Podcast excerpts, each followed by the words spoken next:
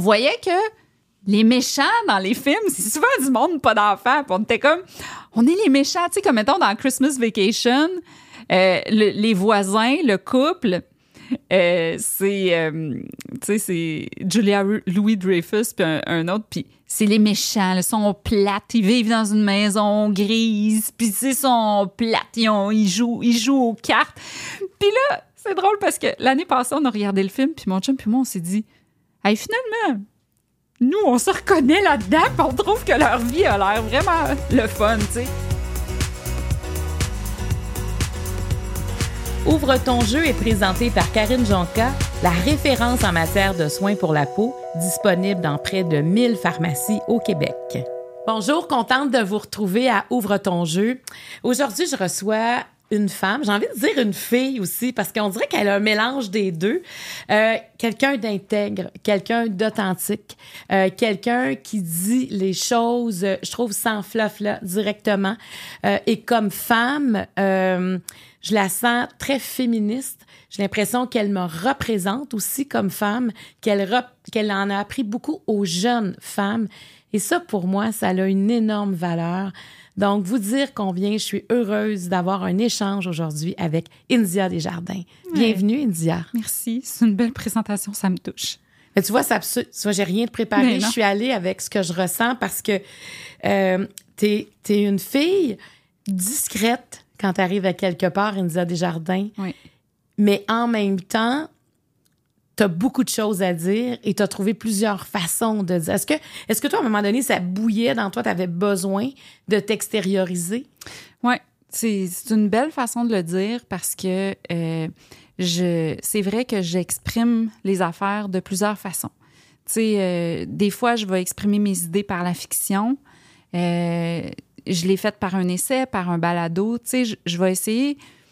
C'est vrai que j'ai plusieurs affaires à dire, puis des fois, une façon différente de les dire. Quand j'ai écrit mon essai, euh, euh, qui était des réflexions sur la fiction, euh, ben, on dirait là, que j'ai eu peur parce que là, je, m'exposais plus. Parce qu'avec la fiction, tu peux te cacher en arrière d'un personnage, puis rester justement dans la discrétion. Mais là, je m'exposais avec mon livre Mr. Big ou la, ou la glorification des amours toxiques, puis avec mon balado aussi tombé sur euh, Michel Brûlé. Michel Brûlé. Donc, ça, c'est la première fois que tu t'exposais Ouais. avec Mr. Big. Ouais, puis j'ai, je, trouvais ça épeurant.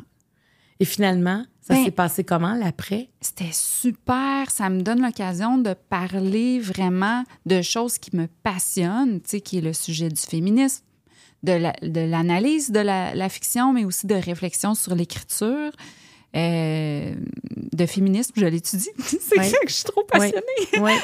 quand on me parle sur ce sujet-là. Mais, euh, mais c'est ça, ça, me donne l'occasion de parler d'autres choses parce que avant que je sorte ce livre-là, étrangement, ben, on me parlait surtout de mes ventes de livres. Puis un moment donné, je savais plus quoi dire par rapport à ça. Puis je, je- Par rapport à la quantité. Ouais, parce qu'on parle ça. de millions. Ouais. Fait que c'est sûr que c'est impressionnant, Ouais. India, de, savoir ça. Mais toi, une fois que c'est dit, ben, c'est que t'as rien d'autre à dire. C'est ça que tu- Ben c'est ça, puis je suis tellement reconnaissante. Puis j'ai tout le temps la même chose à dire, c'est-à-dire que moi, c'est une, sur- une belle surprise dans ma vie. Tu sais, il y a rien qui me qui me dé... Tu sais, il y, a un pro- y a un de mes profs, là, de... il y a un de mes profs du secondaire qui m'a dit, dans un salon du livre, puis il m'a dit, tu sais, les gens, quand ils me demandent, euh, tu sais, ça a été ton élève, t'avais-tu vu ce qui arriverait pour elle? Puis il dit tout le temps, non, pas moi en doute. tu sais, puis, puis tu sais, me... Guylaine Tremblay, quand on faisait la, la promotion du film, elle a dit, hey, j'ai vu un de tes profs, euh, tu sais, il fait de la radio maintenant, puis elle a dit, il, il m'a dit, il m'a dit, euh, hey, on s'attendait pas à ça d'elle. Puis tu sais, j'étais comme, ok, c'est vraiment, il dit. Pourquoi tu penses qu'ils s'attendaient pas à ça, toi? Moi, je, moi, je suis une fille très timide. Je pense que probablement que si j'avais été une enfant d'aujourd'hui, j'aurais eu un certain diagnostic. Tu sais, euh, un diagnostic que je pourrais avoir, mais que ça me tente pas d'avoir. Tu sais, ça me tente pas d'aller. on a parlé avec mon médecin, puis la décision, ça a été, je vais pas investiguer ça. Tu sais, j'ai appris à vivre euh, comme je suis, puis. euh, puis maintenant, j'ai un chum, puis c'est lui qui remplit les formulaires. Fait que c'est super. Non, mais. euh, C'est comme au niveau de l'attention. Ouais, au niveau de la tension, puis, tu sais, probablement anxiété aussi, puis tout ça, qui, qui, rendait que qui rendait peut-être les, les, études difficiles, même si j'étais bonne dans certaines matières. Mais j'étais du genre à pas nécessairement respecter les consignes. Tu sais, comme par exemple, dans, dans le cours de ce prof-là, il, va, il allait dire, mettons, euh, OK, écrivez-moi une composition écrite sur le téléphone.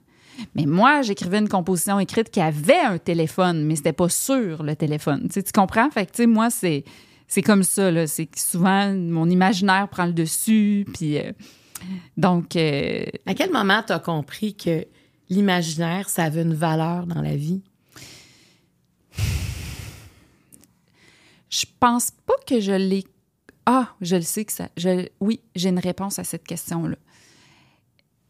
Je vais faire une prémisse, puis je vais répondre à ta question, parce que c'est vrai qu'il y a un moment où j'ai vraiment compris. Mais moi, j'ai toujours écrit. Tu sais, comme j'ai des, des petites histoires là, que j'écrivais quand j'avais 8 ans.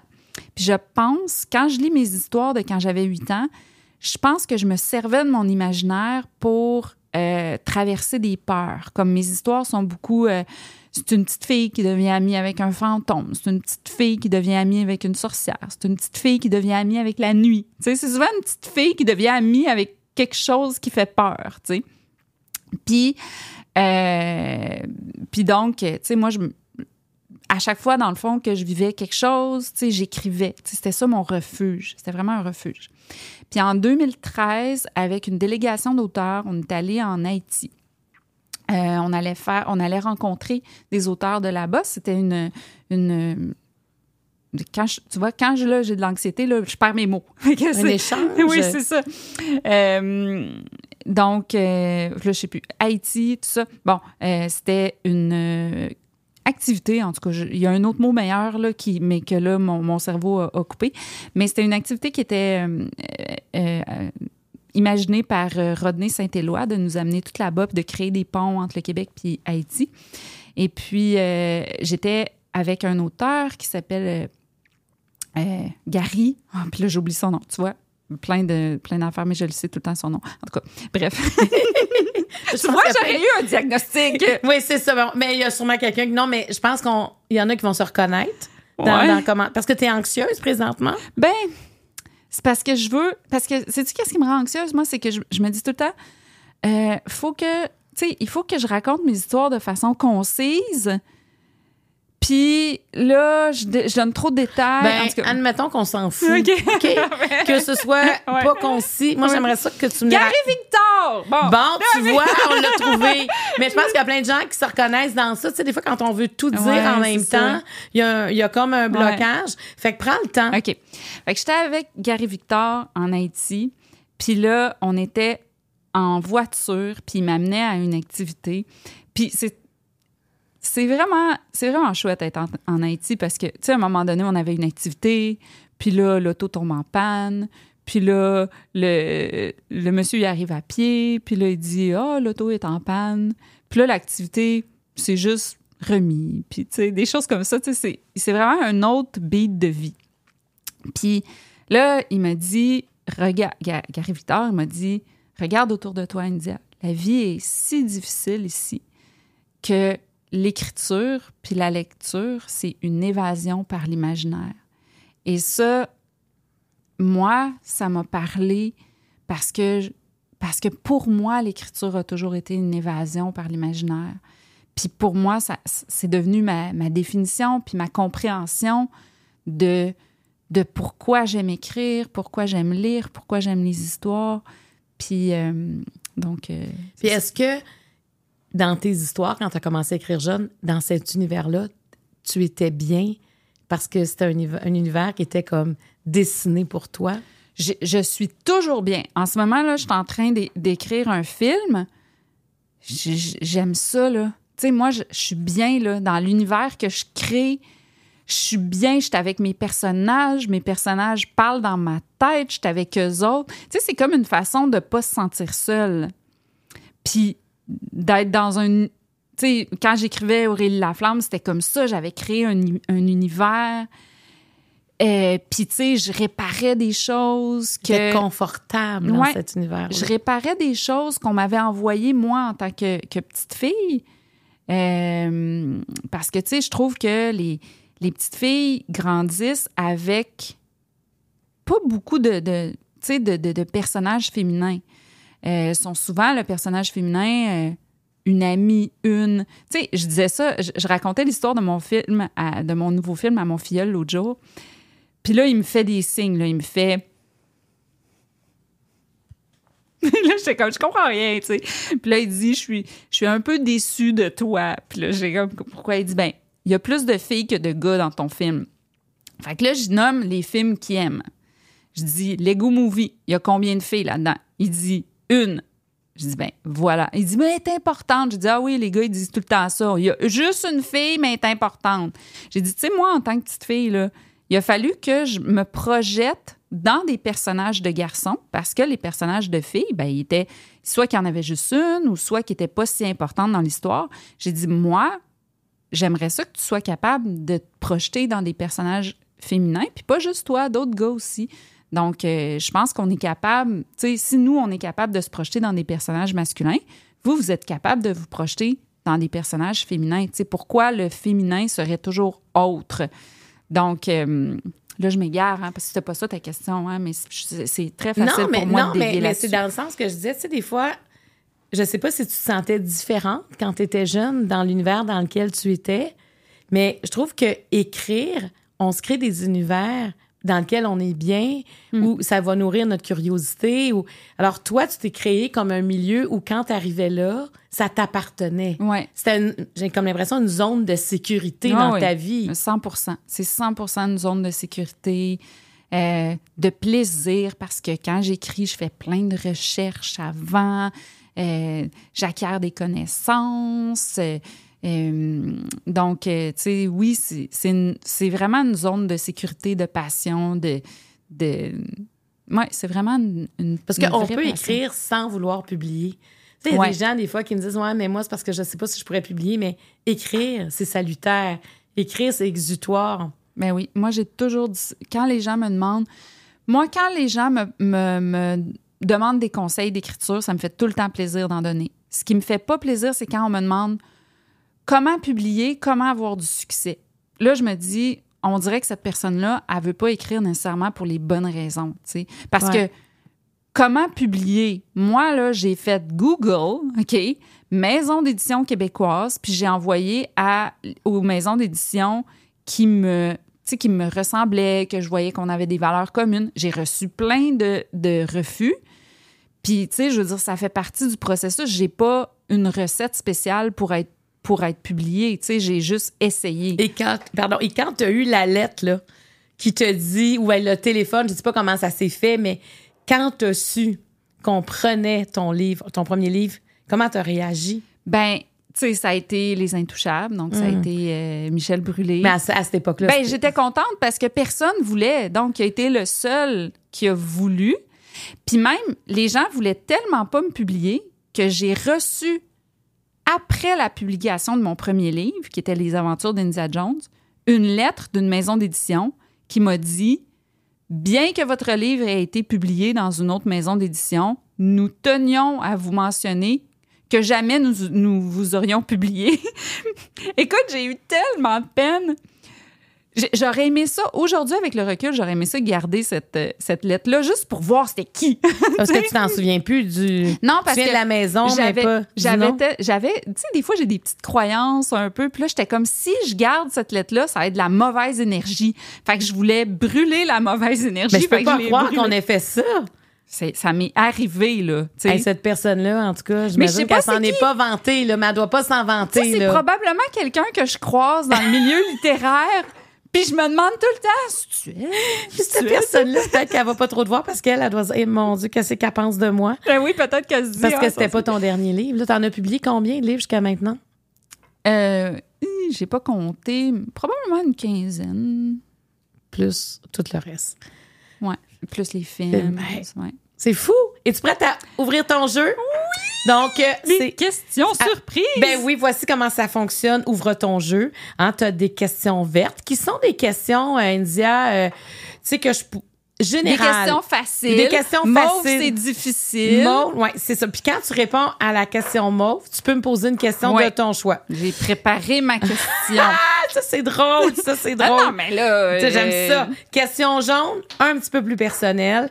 Question rouge, c'est des questions personnelles. C'est ton jeu, tu vas repartir avec. Chaque Ah! invité a son propre jeu.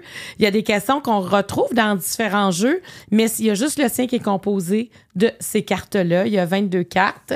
Il y a une question mauve que je garde parce que tout le monde lui répond. Et tu ton joker. Oui. Si jamais tu dis, hey là, ça va trop loin, tu peux sortir ton joker et tout s'arrête à ce moment-là pour cette question-là et on tombe à une autre question. Mon Dieu. Fait que, hein, ça fait très solennel. Es-tu prête? Je suis prête. Alors, tu vas brasser les cartes vertes et euh, tu vas m'en donner quatre de sont ces grosses pour brasser. Oui, hein? je le sais, mais il y en a qui les brassent comme ça. Là. Tu sais, c'est un peu comme si c'était une cartomancienne. Tu peux. euh, Moi, je suis. euh, je suis. je suis une. Tu vois, je suis une gameuse. J'ai l'habitude de brasser des cartes. Je suis très bonne pour Faudrait brasser qu'on des les cartes. fasse. euh, grosses Michel Richard même. aussi, euh, elle nous a dit que les cartes étaient trop grosses. Il va falloir peut-être qu'on rapetisse nos cartes. Parce que tu vas m'en donner quatre. Je vais, je vais te les lire. Tu vas en choisir une et après, je vais en choisir une auquel tu devras répondre. Voilà. Ouais, Michel Richard n'était pas contente non plus l'autre fois de la grosseur des cartes. Mais, non, on- mais tu sais, c'est parce que je peux pas montrer mes talents de, de brasseuse de OK, cartes. parce que toi, tu, tu, tu brasses des cartes. Est-ce que tu joues au poker? Ou... Non, mon chum puis moi, on joue à. On a, on a plein de board games. On adore ça. C'est Patrick Sénécal qui m'a rendu euh, une passionnée des, des jeux. là. C'est c'est vraiment des jeux avec des stratégies. euh, c'est. Tu sais, quand les gens pensent board game, ils pensent euh, Monopoly, risque, mais nous autres, on est comme plus loin que ça. là. C'est des, c'est des jeux plus élaborés là, que. En tout cas, puis mon chum puis moi, là, on joue à chaque Attends, nomme-en un parce qu'on a plein de OK. questions. Nomme-en au moins un. Il y a euh, Terraforming Mars, euh, euh, Château de Bourgogne, on joue souvent, mon chum puis moi. Là, ces temps-ci, on a découvert, ben, on joue à Sight, qu'on adore, euh, euh, Revive, euh, qui, qui qui est nouveau de l'année passée. Là, ces temps-ci, on a découvert Tapestry, un jeu qui a eu des, des critiques, mais que nous, on adore. Fait qu'il y en a, tu, tu connais là-dedans? Non, mais là, tu vois, je pense que je t'ai posé la question pour moi. là, tu vous prenez compte, ça, ça dure combien de temps à peu près quand vous jouez? C'est une coupe Euh, d'heure? Ben, ça dépend combien on a de temps. Des fois, on joue à skip beau. Là. Quand on est vraiment Ouais. fatigué, on se dit Oh non, je joue à skip beau. Mais euh, il y a- comme Terraforming Mars, ça peut durer trois heures. Euh, Puis euh, deux, ça peut durer deux heures. Euh, tu sais, c'est ça. Il y a des jeux, Château de Bourgogne, ça peut être un 45 minutes. En tout cas, Ah. On est très passionnés de ça. là. C'est vraiment le fun, mon chum puis moi, on adore jouer à ça. Bon, mais ça, je trouve que ça, c'est des bons. euh, j'ai- J'aime ça entendre ça. Parce que c'est vrai, jouer, c'est ludique, ça fait du bien. Puis ça nous met sur pause, des Mais fois, de notre quoi? propre J'ai découvert même aussi là, que, ben, avant que Patrick me, Parce que c'est vraiment lui qui m'a initié au jeu, parce que lui, c'est vraiment un passionné de board games. Puis avant que Patrick il, m'initie, euh, j'a- j'avais j'avais beaucoup de problèmes de concentration. là. J'étais- J'étais j'étais rendue, là, quand, dans mon écriture, je sentais que j'étais moins capable d'écrire. Puis à un moment donné, plus j'ai commencé à jouer à des jeux, plus on dirait que ma concentration euh, s'améliorait. Puis là, j'ai demandé à mon chum, ça se peut-tu? Tu subjectif, mon affaire? Puis, tu sais, je pense que ça se peut parce qu'il paraît que c'est vraiment bon d'apprendre des nouvelles choses, tu sais. Euh, donc, Puis d'échanger avec l'autre aussi. Ben oui, Euh, ça nous fait faire bon. complètement quelque chose. Très, très bon pour le Ah oui. cerveau. Puis mon chum, il est super cute. Ah, excuse, je, je- je- on n'est même pas rendu à tes questions. Puis là, moi, je Mais c'est parce que j'aime ça, les jeux. Mais mon chum, puis moi, on, mon chum, il veut pas. Il est très cute, là, il est très romantique. Il veut pas qu'on joue à des jeux où on se bat. Il veut pas qu'on on ait des combats. Pas dans de les jeux. compétition, là. Ben, compétition, oui. Mais il faut pas que nos bonhommes se battent. OK, OK, OK. OK, fait que ça, c'est ça c'est drôle quand même. Oui. Ils se projettent en vrai, là. Oh, c'est cute. C'est Fait que vos bonhommes se battent pas. se battent pas. Des fois, oui. Des fois, des fois, moi, je fais, je peux-tu faire un combat? Parce que là, fait que des fois, on se permet une petite bataille, mais tu sais, c'est Faut pas. pas que ça laisse de traces. oui, c'est ça, exactement. Alors, je lis tes quatre questions. Oui. Quel trait de caractère as-tu hérité de ton père? Quelle place accordes-tu au regard des autres? Qu'est-ce que tu n'as pas reçu de tes parents et qui t'a manqué? Quand je, m'en- quand je me regarde dans le miroir, je vois. Mon Dieu, t'as dit que c'était les questions faciles. Absolument! Comment ça, comme ça? Oh, mon Dieu. check, je vais prendre la question Ouais. sur mon père. Quel trait de caractère as-tu hérité de ton père? Parce que c'est rare que je parle de mon père, puis j'adore mon père, puis des fois les gens, tu sais, vu qu'Aurélie, sont, tu sais, des fois les gens ils pensent que t'écris ta vie, puis tout ça, puis Aurélie, tu sais, c'est vraiment de la fiction. Puis les gens, vu que Aurélie, son père est décédé, des fois les gens pensent que mon père est, est- est décédé, alors que mon père il est là, puis on s'entend très bien, puis tu sais, je l'adore mon père. Euh, mon père et moi là, on est vraiment très différents, ok? Tu sais, vraiment, là, c'est, on est deux personnes très différentes. Euh, tu sais, lui, il est, il est très, euh, il est très pragmatique. euh, tu sais, euh, moi, je suis très imaginative. euh, Puis, euh, puis tu sais, euh, c'est, je peux-tu raconter, une- je peux te raconter une anecdote? C'est ton jeu. c'est mon jeu. Mais je- c'est parce que je vais te donner un exemple. Puis on se battra pas, Non. là. Je te laisse aller, là. Alors, Le- j'aime ça, les, les- les histoires de, de parents. C'est toujours touchant aussi. Bon, euh, à un moment donné, euh, c'est que mon, tu sais, c'est ça. Mon père, donc c'est un homme de son époque. Tu sais, il va pas Il a quel âge, nécessairement. ton père? Euh, il doit avoir 70. euh, OK. donc, exprime pas nécessairement beaucoup ses émotions, puis tout ça. Puis, puis donc, pose pas nécessairement beaucoup de questions personnelles, euh, des choses comme ça. Euh, quand, quand je parle avec lui, tu sais, il va me parler euh, de, de sujets du genre, euh, tu sais, que, ah, il a réparé telle affaire, puis là, tu sais, puis, tu sais, là, il va me parler de ça, puis là, avec passion, parce que lui, il aime se réparer des choses, puis euh, là, il va me parler qu'il est allé en camping, puis tu sais, moi, j'aime pas le camping, fait que, tu sais, il va, il va me parler de son camping, puis tu sais, il va me parler de qu'est-ce qu'il a fait, puis les traces d'animaux. Mon père, là, il est capable de voir il regarde une feuille, il sait c'est quoi l'arbre, il regarde des traces d'animaux, il sait c'est quoi les animaux, euh, tu sais, tout ça, là. les caca, il sait c'est quoi, le, le- quel animal a fait tel caca, puis tout ça. Puis, euh, puis moi, ben, tu sais, je suis plus, tu sais, mais, tu sais, dans, dans les émotions, puis dans, dans ma tête, puis tout ça. Puis à un moment donné, euh, ma grand-mère, qui est décédée maintenant, on est allé la voir. Puis là, euh, ça faisait à peu près quelques années que mon, grand-père était décédé. Puis là, j'ai, commencé à poser des questions à ma grand-mère là-dessus. Tu comment tu te sens? Tu sais, as-tu encore de la peine? Tu penses-tu encore à lui? Puis là, elle m'a dit, euh, ah ben, je le vois tous les jours. Puis là, elle a commencé à nous parler qu'elle voyait mon grand-père, puis tu qu'il venait la voir, puis tout ça. Puis tu sais, je l'ai laissé parler parce que moi, je trouvais ça vraiment beau. Puis tu sais, j'aimais ça, j'aimais ça entendre qu'elle, tu sais, elle continuait un peu sa vie avec, lui qui est disparu, mais qui est encore là. Puis je la faisais parler de ça, puis après, tu sais, j'ai, dit à mon père, tu sais, comme... En fait, c'est lui qui m'a dit, tu sais, j'ai dit, ça te dérange-tu que j'aille poser des questions comme ça à grand-maman, tu sais, parce que il dit non, il n'y a jamais personne qui il a parlé de ça depuis que ton grand-père est mort, tu sais, personne dans la famille ose. Puis il dit, c'est ça qui est le fun de quelqu'un. Parce que là, cette, soirée-là, j'étais en peine d'amour, fait que je pleurais. J'étais comme, ah, mais que j'ai plein d'émotions, puis nanana. Puis là, il m'a dit, ben, tu sais, le fait que tu sois comme ça, c'est ça qui fait que tu poses des questions comme ça. Puis si tu posais pas tes questions comme ça, ben, tu sais, on n'aurait pas ces, ces belles discussions-là. Fait que, tu sais, ce que j'aime avec mon père, c'est qu'on s'accepte comme on est dans nos différences. Mais je pense que ce que j'ai de, de lui, c'est un sens de l'organisation puis une détermination malgré le fait que je sois quelqu'un qui me manque un peu d'attention, qui soit imaginative ou tout ça. Tu sais, lui, mon père, c'est quelqu'un qui est très organisé, très, très à ses affaires. Puis ça, je pense que ça, ça me vient vraiment de lui. Autant où le côté justement imaginatif, très... euh, je sais pas comment dire ça, mais dans la lune, tout ça, ça peut me venir de ma mère. Mais le côté organisé de mon père, ben moi, je pense que ça me sert parce que c'est ça qui fait que, je- que, même si j'ai un- une imagination forte, je suis capable de, de, de me faire un horaire puis de, de Puis mettre un point final à Oui, ce que tu fais. C'est Exactement. quand même le défi pour plusieurs auteurs de terminer une œuvre. Oui, exactement. Est-ce qu'il est fier de toi, ton père? Est-ce que c'est quel- quelque chose qui est capable de te nommer? Oui, puis il y a quelque chose qui m'a dit vraiment touchant l'autre jour. Parce que, tu sais, moi, ma famille, ma famille vient d'un milieu très modeste, autant du côté de ma mère que du côté de mon père. Euh, qui n'ont pas nécessairement eu beaucoup d'éducation, puis tout ça.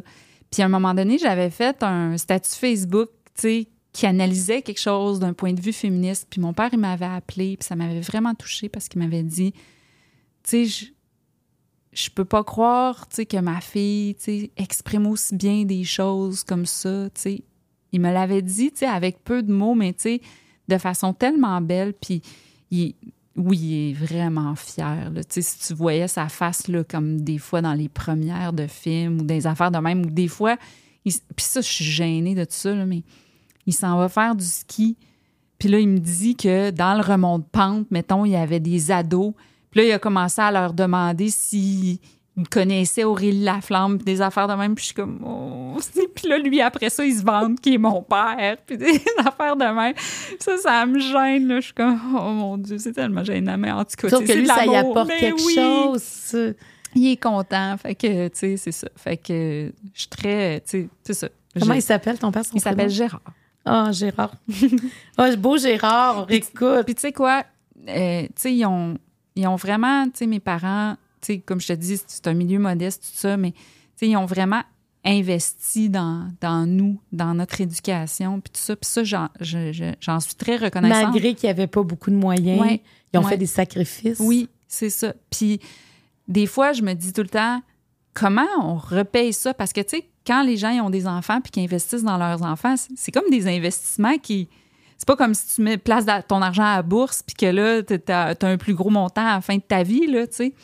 Puis souvent, je me, je me demande tout le temps, tu sais, comment je pourrais rembourser ça à mes parents, comment je pourrais leur redonner, tu sais? Est-ce que tu leur as déjà demandé? J'ai déjà demandé à mon père, puis là, il dit, euh, il dit tout le temps genre, ah, oh, occupe-toi pas de ça on est content de, de, de, de, ce que vous devenez, toi ta soeur, tout ça. Fait que, mais j'ai dit tout le temps, là, là, profite de ta retraite, prends ton argent. Moi, je veux pas d'héritage. Je veux zéro, là. Je dis, quand tu vas mourir, là, je veux qu'il reste zéro dans ton compte. Profite-en. Puis là, il dit, t'as pas à décider ça. mais, mais tu sais, j'imagine que la fierté que tu lui apportes, puis ta sœur, ça doit être un bon retour, tu sais, c'est parce que c'est ça qu'il souhaite aussi. Tu sais quand il investit dans tes études, il souhaite que tu gagnes ta vie, que tu sois heureuse dans ce que tu fais, de, que tu sois capable de t'émanciper, tu sais, c'est tout ça que ça veut dire. Ouais, puis mon père, tu sais, il, a failli mourir euh, euh, il y a quelques années. Tu sais, c'est cette fameuse histoire dans les médias qu'on voit euh, accident de pêche, puis la personne euh, s'est noyée, tout ça. Mon père, ça a failli arriver. C'est même, ça a même été dans les médias. Euh, il, y a, il, y a, eu un accident de pêche. Heureusement, il y avait une veste de, de, de, sauvetage. Il a été transporté par le, la le, voyons, le, le, courant, puis il a été retrouvé presque mort mmh. en hypothermie sur une berge. Puis depuis ce temps-là, mon père, beaucoup plus émotif, beaucoup plus connecté avec ses émotions. Fait qu'il il y a beaucoup plus de... Il, parle beaucoup plus de ses émotions. Puis quand il parle de cette histoire-là, quand il dit « ils m'ont retrouvé », il a tout le temps les larmes aux yeux. Puis à un moment donné, on, était en famille, puis on vivait un moment, là, on était en train de cuisiner, tout ça. Puis à un moment donné, il est venu les larmes aux yeux, puis il a dit je peux pas croire que j'ai failli manquer ça. Puis c'était un moment tout simple. C'était, on cuisinait, on jasait, c'était le chaos. Puis on dirait ça m'a vraiment fait réaliser que ces moments-là simples, c'est vraiment ça qui est beau de la vie. Là, c'est, ces moments-là qu'on ne veut pas perdre. Puis lui, c'est ça qu'il veut pas perdre. sais. Fait que, tu sais, moi, là, souvent, quand je, je, je remercie, tu sais, je ne sais pas qui remercier parce que j'ai pas nécessairement de, de croyance.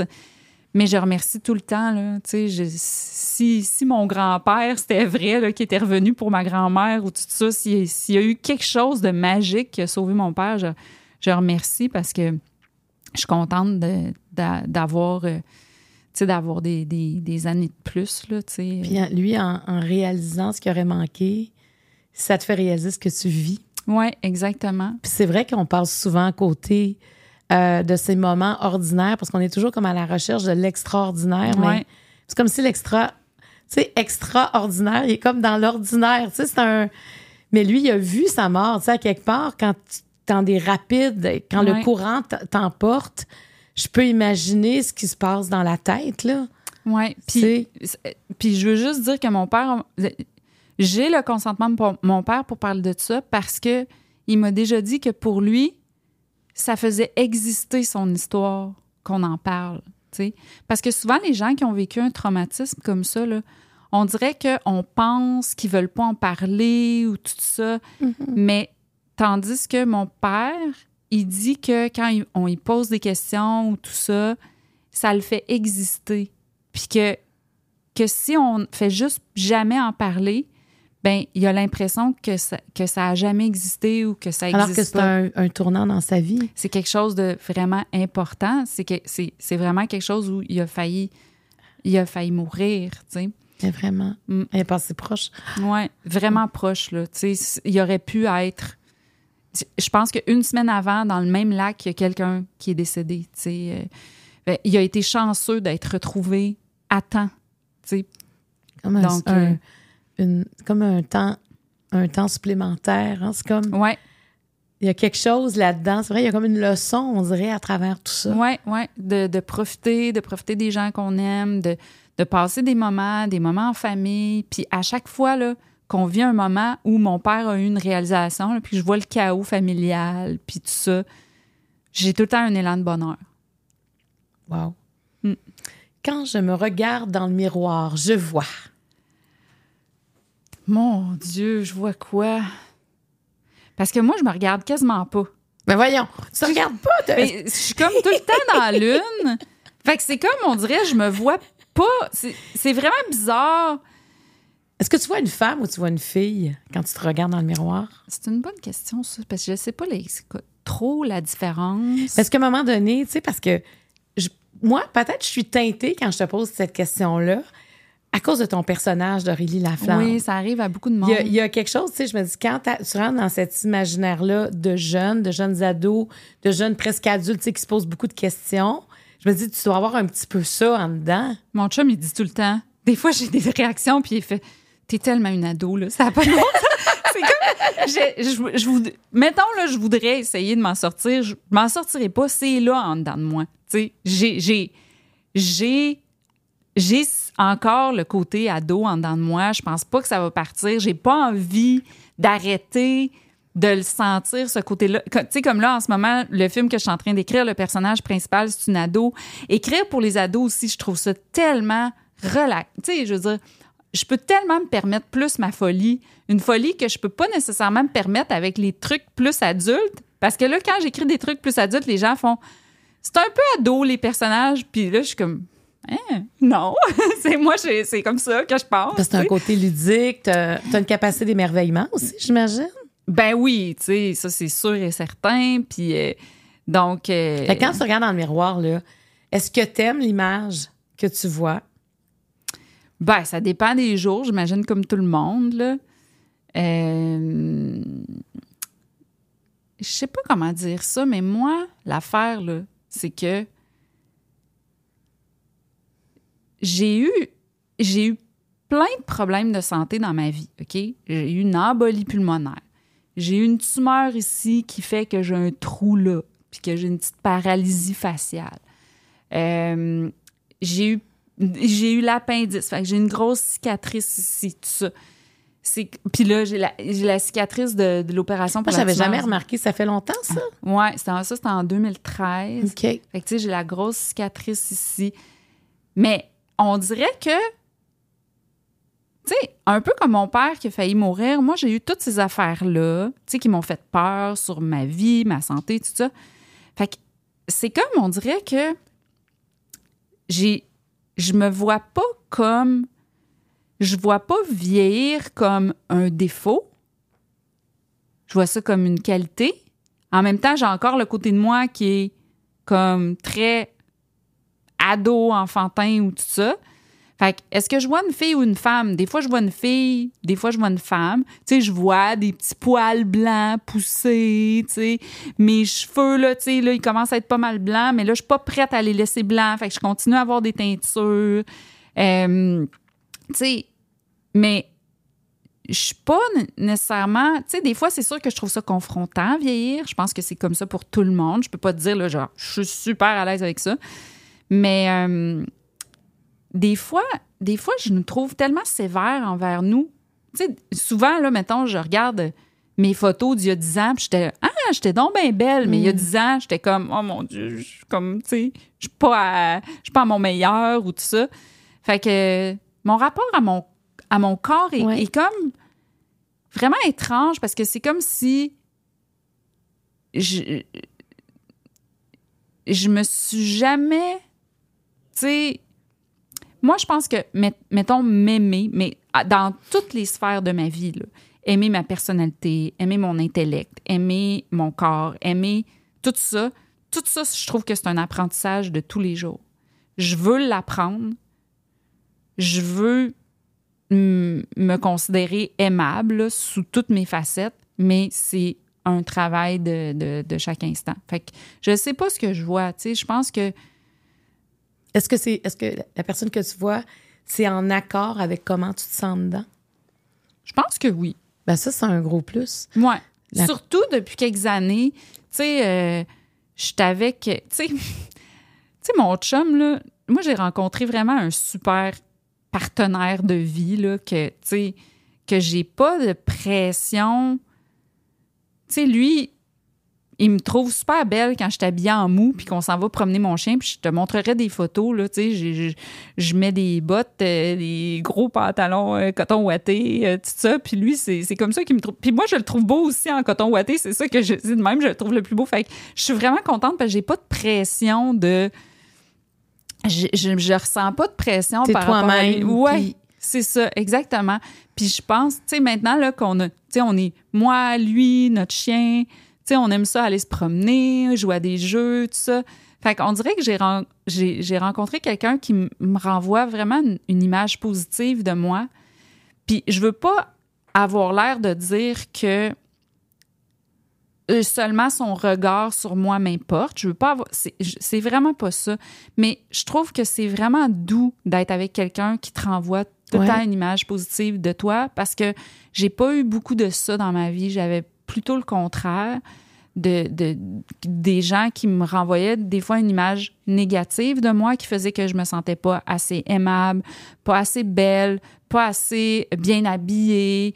Euh, tu sais, donc, d'avoir quelqu'un avec, qui habite avec toi, puis que, que, que c'est juste de la douceur, puis de, de l'amour, puis de pas de pression d'apparence, moi, moi ça m'a ça, ça m'a vraiment relaxé intérieurement. Oui, ça apaise. Oui, ça m'a apaisé. je t'avais reçu il y a plusieurs années à Deux filles le matin où on avait parlé de célibat. Mhm. Parce que ça a été. Une grosse partie de ma vie. Une grosse préoccupation aussi à un moment donné dans ta vie, le célibat. Oui.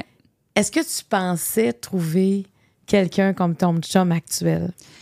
Non. Puis, tu sais, le célibat, j'ai eu plusieurs phases. C'est-à-dire que j'ai été bien. Tu sais, à un moment donné, j'ai été bien, puis à un moment donné, c'était long, puis je, à un moment donné, j'ai souffert de solitude. Euh, puis des fois, on dirait qu'on se permet pas de dire ça, puis on, dirait qu'on demande quasiment aux femmes de, de, de dire euh, ben ah je suis bien toute seule, puis c'est comme ça qu'on est forte. C'est comme si être forte ça voulait dire d'être seule, alors qu'on peut très bien être forte à deux, puis on peut très bien vouloir l'amour, puis être forte quand même. Tu sais, moi, j'étais bien toute seule parce que la preuve, c'est que j'aurais pas été capable d'être avec n'importe qui. Tu sais, mm-hmm. j'ai quand même été très sélective. Tu sais, mon chum, il a été euh, bien choisi. mais, euh, mais tu sais, c'est sûr qu'à un moment donné, moi, là, je travaille seule chez nous. J'ai pas de collègues de travail. Donc, mes journées étaient très, très. Je vivais beaucoup de solitude. Puis à un moment donné, c'est dur, tout ça. Fait qu'à un moment donné, ça me. La solitude, puis de rencontrer des gens qui Puis, tu sais, d'avoir des, des, des, relations toxiques, de rencontrer des gens que je sentais que c'était, c'était jamais ça, puis que, tu sais, que j'avais pas de prise sur la relation, tu sais, que j'avais pas d'égalité, parce que moi, c'était beaucoup ça que je cherchais. Je trouvais ça très difficile. Je trouvais que beaucoup de gars se sentaient vraiment supérieurs en relation, puis c'était eux qui décidaient. Puis, puis ça, ça me, moi, j'aimais pas ça. J'aimais pas ça, devoir être dans l'attente, puis d'être dans la dans accepter que c'était l'autre qui avait tout le temps les mains sur le volant. Donc, euh, donc. Euh, Puis avec lui, quand tu l'as rencontré, est-ce que tu étais méfiante? Ben, moi, quand je l'ai rencontré, j'ai tout de suite vu. J'ai tout de suite vu que c'était un super bon gars. Puis moi, je pensais que j'étais trop blessée pour quelqu'un comme lui. sais. Puis là, tu sais, cette fameuse croyance qu'il faut avoir tout réglé quand on rencontre quelqu'un. Sur les sites de rencontre, les gens ils disent Ayez réglé votre passé. Fait que là, moi, je me sentais. Puis je pense que quand j'étais en date, ben je jouais un jeu où je disais que tout était réglé, puis que ta ta ta, puis je pense que ça, ça, ça me rendait pas bien.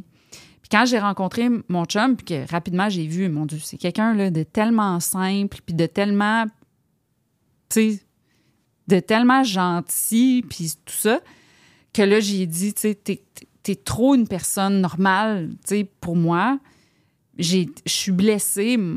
Toutes mes affaires du passé euh, sont pas réglées. Fait que je pense pas qu'on peut être ensemble. Il dit check. Mon chum tellement, tu sais, pragmatique. Puis tu sais, il regarde, moi, le fait que tu pas. Tu sais, si, mettons, tu veux pas qu'on soit ensemble, c'est parfait, c'est ta décision, moi je vais respecter ça. Mais tu as le droit d'avoir un passé, tu as le droit d'avoir des contacts avec ton passé, tu as le droit d'avoir de la peine avec ton passé. Si tu me laisses, laisse-moi parce que tu es, sûr que tu m'aimes pas. Mais si tu veux qu'on soit ensemble, on peut traverser ça ensemble. Puis qui me laisse cette liberté-là de traverser ce qui me restait à traverser dans, tous mes deuils de mon passé, ça a été pour moi une révélation que, que, qu'on pouvait traverser des choses à deux, puis que j'avais le droit d'avoir de la peine à cause de mon passé, à cause des choses qui m'avaient blessée. J'avais le droit de régler des choses, puis, puis mon, mon Puis, tu sais, dans, ce temps-là, je voyais un psy, puis le, le psy me disait tout le temps que dans des débuts de relation, quand on vieillit, ce que ça prend, c'est de l'empathie. Parce qu'on a tout un passé. On a oui, on, vient avec un bagage. On vient avec un bagage, que ce soit familial, amoureux, tout ça. Donc, il faut avoir de l'empathie, de, la compassion. On a toute une histoire. Puis, on peut pas mettre de côté notre histoire. Puis, moi, j'avais. Moi, ce que j'avais peur, c'est de perdre, d'être obligée de, perdre mes souvenirs, de perdre. Tu de perdre mon passé. Puis, moi, je, tu sais, des fois, je suis quelqu'un que j'aime contempler la nostalgie, puis tout ça. Donc, euh, j'avais peur de ne pas pouvoir raconter à mon chum des choses que j'avais vécues, puis tout ça. Puis lui, non. Il disait que j'avais le droit. J'avais le droit d'avoir encore de la peine, puis ça, pour lui, ma peine sur mon passé avait rien à voir avec la joie que j'avais d'être avec lui. Fait qu'il disait tant qu'on a de la joie puis du plaisir ensemble, le reste, ça me me concerne pas, tu as le droit de m'en parler, puis je le prendrai pas personnel. Puis là, mon Dieu, fait que mon chum, tu sais, à un moment donné, là, je me, je me souviens de, m'être promenée dans la rue, puis j'étais comme, si je continue pas avec ce gars-là, je vais passer ma vie à le stalker sur Facebook. tu l'aurais espionné. Oui, j'aurais été seule dans mon appart, encore célibataire, puis j'aurais espionné sa vie, puis je me, je me, je me serais dit, est donc bien chanceuse, la fille qui est que, qu'est-ce que tu aurais cherché de différent chez ben, un autre? Ben, c'est ça. Rien. mais, genre, mais, mais, ce mais que tu dit, c'est assez extraordinaire ce que je viens d'entendre. Hmm. Quand tu viens avec un passé, oui. Puis ce qui reste de ça, on va le passer ensemble. Oui c'est rassurant, ça. Tu as l'impression de déposer tes valises pour vrai? C'était vraiment ça. Puis, tu sais, mon chum était tellement différent de, des autres gars que j'avais connus avant au niveau de sa personnalité que ça a été un apprentissage pour moi d'être avec quelqu'un comme lui. Puis ça a été un apprentissage amoureux aussi. Je pense que je savais même pas que ça pouvait exister de l'amour doux comme ça, tu sais. Puis moi, je pensais là, que l'amour, il fallait que dès le début, ça fasse des gros feux d'artifice, des gros papillons. Que...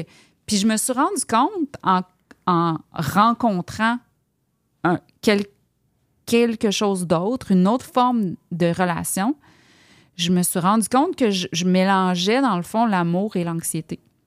Oh! Puis je pensais que l'anxiété que me créait un début de relation, je pensais que c'était ça l'amour.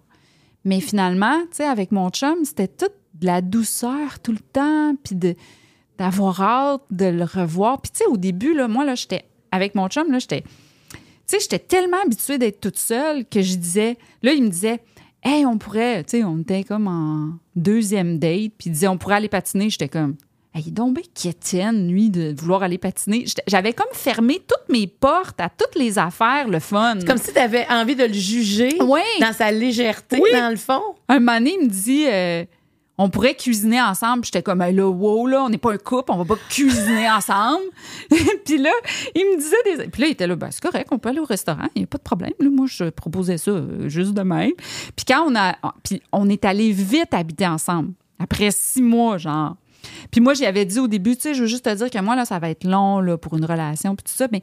euh, puis là, à un moment donné, je dis, Olivier, on est dans la marde parce que la, la- ma maison de rêve vient d'être mise en vente. Puis là, j'imagine le sapin de Noël dans le coin. Puis là, non, non. Tu l'habitais. Puis là, j'étais comme, y est-tu trop tôt? Puis tout ça. Puis écoute, c'est la meilleure décision de notre vie. Ça fait huit ans qu'on habite là. Euh, moi, au début, je disais à mon chum, parce que les deux, là, on. on, on- mon Dieu. C'est rare que je parle de mon chum. Je sais pas pourquoi tu m'as ouvert ça, puis j'ai pas. Je, je- je- je parle amoureusement et passionnément de lui. Mais euh, au début, je disais, tu sais, là, moi, là, travailler. Tu sais, je suis habituée de travailler tout seul. Fait que là, là, je veux juste te dire qu'on se parlera pas de la journée parce qu'un moment donné, on Tu sais, j'avais peur qu'on se tanne d'être ensemble. Écoute, ça fait huit ans. Ça fait huit ans qu'on travaille les deux dans la même maison. Puis au début, Olivier travaillait en pharmacie, mais là, à un moment donné, quand il a commencé à plus. euh, tu sais, il a eu son émission de télé. Il faut dire ça. que, pour peut-être pour ceux Oui. qui ne savent pas, c'est le pharmacien, Oui, Olivier, exactement. là. donc, Fait on que le c'est un pharmacien, Ouais. mais que là, maintenant, il fait plus de la vulgarisation dans les médias. Fait qu'il travaille de, de la maison. Puis là, moi, je me disais, mon Dieu, on va, on va se taper ses, on va se taper ses nerfs. On, on aimerait- Mais là, là, tu sais, mon chum puis moi, on déjeune ensemble, on jase l'actualité, on dîne ensemble. Quand, quand euh, des fois, là, je suis comme, Olivier, est-ce que tu viens dîner avec moi? Non, non, non. Fait que là, on dîne ensemble, on s'en va promener notre chien, puis là, on soupe ensemble. Puis, tu sais, je- moi, là, je pensais, je vais me tanner de ça, mais je me tanne pas. Puis des fois, je demande, t'es-tu tannée? Je là, je suis rendue trop lourde? Là, je suis- tu sais, au début, tu as rencontré une, une fille super indépendante, puis là, je suis comme, moi, je suis virée bout pour bout, complètement le contraire, tu sais, parce que j'aime tellement ça être avec lui, puis on fait C'est ta vraie nature, en fait, qui est ressortie. Exactement, tu sais. Fait que là, j'étais comme, tu sais, j'ai quasiment fait de la fausse représentation parce que j'étais comme. Puis, tu sais, en même temps, j'ai bien lu là-dessus, là, c'est quoi l'indépendance, puis la dépendance. Puis des fois, je parle de ça avec lui. Puis, tu sais, j'ai- j'ai quand même ma vie, tu sais, c'est pas. Tu sais, il y, a une- il y a une psychologue que j'ai rencontrée pour mon essai qui a dit, tu sais, aimer avec- être avec quelqu'un, c'est pas de la dépendance affective, tu sais, c'est de la dépendance affective si t'as mal, si la personne n'est pas là, puis là, si tu, si tu commences à, sais, à, à souffrir, puis à, obliger l'autre à des affaires, mais sais, moi, c'est pas, c'est pas obligé, je suis capable de faire des affaires tout seul, j'ai des, j'ai des activités avec mes amis, mais j'adore ça, être avec mon chum, tu sais, puis j'adore ma vie avec lui, là, tu sais, que- C'est beau! mais je suis contente. J'ai con- les petits yeux Mais je suis vraiment contente d'entendre ça. Je savais que tu étais avec Olivier depuis quand même plusieurs années maintenant, mais je me souviens aussi qu'il y avait comme une souffrance oui. de porter à chaque jour le célibat La avec toi. solitude, c'est la solitude. La solitude, C'était pas le célibat comme tel, mais c'était vraiment de, de la solitude, de pas partager sa vie avec quelqu'un. Puis tu sais, c'est beaucoup plus dur. Tu sais, quand je vis des, des trucs difficiles, là, tu sais, parce qu'on a envie dans notre travail, tu sais, tu sais, tu sais, c'est Ouais. des métiers où on vit des grosses émotions, puis tout ça. Puis mon chum, souvent, je vais lui dire quelque chose, puis là, il est capable de... C'est comme... si- moi, je, je dis souvent que mon chum, là, moi, là, je suis un, je suis un- Mes émotions sont un cube Rubik, puis lui, il fait... Puis là, il te replace toutes les couleurs, tu sais. Puis là, ça, il, il m'apaise tout le temps, tu sais. Il, il- il est tout le temps capable de me remettre les choses en perspective, de... Fait que ça, ça- c'est, tellement un, c'est- c'est- tu sais, c'est- c'est le fun, tu sais, ça... C'est le fun d'être soi avec l'autre. Oui, Hein? exactement. Puis de passer du bon temps, puis de discuter. Puis c'est, tu sais, c'est mon meilleur partenaire de tout, de discussion, de, d'activité, de... Est-ce que tu es prête à passer Ah! au niveau jaune? Mon Dieu, hey, on a commencé. Ben, là, il faut tu que les, je brasse. là, ouais, tu les brasses et tu m'en donnes trois. Trois. Peut-être qu'on aura encore une autre question. Tu pourras nous parler d'Olivier. non, c'est correct. Là, il va dire, voyons donc. non, mais j'aime. c'est toujours intéressant d'entendre les histoires de couple. Parce qu'il n'y a pas un couple qui est pareil. Mais non. Puis euh, peut-être que c'est arrivé à un autre moment de ta vie, ça aurait été autre chose. Tu sais, c'est- c'est très particulier, le, le couple en soi. Alors, voici les questions jaunes. À quel moment de ta vie as-tu dû te tenir debout? Un couple sait. Non, ben là, Je pense qu'on l'a on fait. l'a fait, là. Quelle est ta définition du féminisme? Hum, Féministe, ben, ouais. ça, c'est- ça, c'est- faut, faut qu'on aille trois heures. Attends, ben puis j'en une autre. Puis j'en une autre. OK. Je vais t'en donner une autre vu que le couple, elle compte pas Ouais, parce c'est que ça. on vient de la dire. Bon, là, tantôt, tu vois, c'est à quel moment de ta vie as-tu dû te tenir debout? Puis là, c'est quel est le plus grand défi que tu as surmonté dans ta vie? Bon. Ça, puis ça, là, c'est connexe. OK, OK? parfait. J'ai dû me tenir debout par rapport à mon histoire à Mich- avec Michel. Tu sais, je l'ai raconté un peu dans mon balado. Oui. Euh, tu sais, moi, ça a été mon éditeur. Euh, il, a, il a cru en moi. Il a fait plein de belles choses pour moi. Mais quand, moi, dès le départ, je lui avais présenté une série euh, sur huit tomes. Euh, donc, euh, Aurélie, moi, je la voyais là, de secondaire 3, je la prenais dans un moment particulier jusqu'à son bal de finissant. Pour moi, c'était comme ça. J'avais fait ma structure sur huit tomes. Et euh, quand est arrivé le huitième tome, lui, il, a, il m'a demandé de continuer parce qu'on on avait des. Tu sais, à ce moment-là, là, les Aurélie, ça se vendait à. Quand je sortais un tome, c'était à peu près 100 000 de ventes. Tu sais, 100 000 copies vendues, tu sais, par tome. Donc, lui, il voulait que je continue. Mais moi, mon histoire était finie. C'est pas que j'aimais pas ça, écrire Aurélie. Aurélie, là, je veux dire, arrêter Aurélie, ça m'a fait mal à mon corps. Ça a été un vrai deuil, là. Puis euh, pour survivre même à ce deuil-là, je me disais, un jour, je vais la reprendre, comme peut-être dix ans plus tard ou tout ça. Finalement, ça, c'est arrivé euh, peut-être cinq, six ans plus tard, j'ai fait un, un tome neuf. Mais pour moi, je le compte même pas comme dans la série. Pour moi, c'est vraiment un bonus. Euh, mais là, lui, quand j'ai dit non, parce que pour moi, l'intégrité, tu tu l'as dit au début, moi, là, c'est ça le plus important. Moi, jamais j'aurais voulu faire. Puis ceux qui le font, c'est bien correct. J'ai aucun jugement. Moi, c'est ma démarche artistique. Oui, pour être bien avec toi, il faut Ouais. assumer ce qu'on fait. Ma démarche artistique, Oui. c'était que j'avais une histoire. J'avais quelque chose à raconter à travers cette histoire. J'avais quelque chose à dire. OK? Jamais j'aurais voulu faire un tome d'Aurélie pour faire des ventes. Pour moi, je me serais pas sentie intègre avec moi-même. Puis si l'histoire était finie, était finie. Fait que si j'avais continué, là, ça aurait été Alors, pas lui, il te authentique. mettait de la pression parce que c'était payant Lui, il n'a pas pris le refus. Tu sais, quand tu dis non à quelqu'un puis que la personne accepte pas le non, il n'a pas pris le refus. Ça a fait qu'il a commencé à faire beaucoup de, de violences psychologiques, financières. Donc, euh, tu sais, il retenait des chèques. Euh, il, euh, il, il faisait plein de... Je sais pas comment dire ça, là, de c'est ça, des, des- des mails avec des, des- de la manipulation, tout ça, c'était très difficile. Puis à ce moment-là, je savais, moi, j'avais, j'avais jamais dealé avec quelqu'un comme ça. Donc moi, là, j'étais du genre à répondre aux longs courriels avec des longs courriels pour me défendre. Mais c'est pas comme ça qu'il faut agir avec un manipulateur. Il faut pas, soit pas répondre ou soit répondre quelque chose de très court, sans émotion, sans défense. Il faut pas que tu lui donnes d'armes. Mais je savais pas à ce moment-là, j'avais pas de- d'expérience. Mais ce qui faisait que mes mails arrivaient, puis là, c'était une longue réponse par la suite. Puis là, moi, je- j'essayais de me redéfendre, puis tout ça. Fait que c'était très épuisant. Puis il a fallu que je me tienne debout parce qu'à un moment donné, les Aurélie étaient plus disponibles en librairie. Puis moi, je demandais que ce soit disponible. Puis là, il a fallu que je fasse une. euh, une il a fallu que je me défende par le système de justice. Puis ça a été très difficile. Ça a été quelque chose de secret que j'ai vécu. Euh, je me faisais dire toutes sortes d'affaires du genre, tu sais, laisse faire Aurélie, puis euh, écris d'autres choses. J'étais capable d'écrire d'autres choses. Ça, c'est les gens extérieurs qui disaient Ouais, ça? ben, des gens du milieu littéraire. Puis, euh, Pourquoi tu as fait ça secrètement?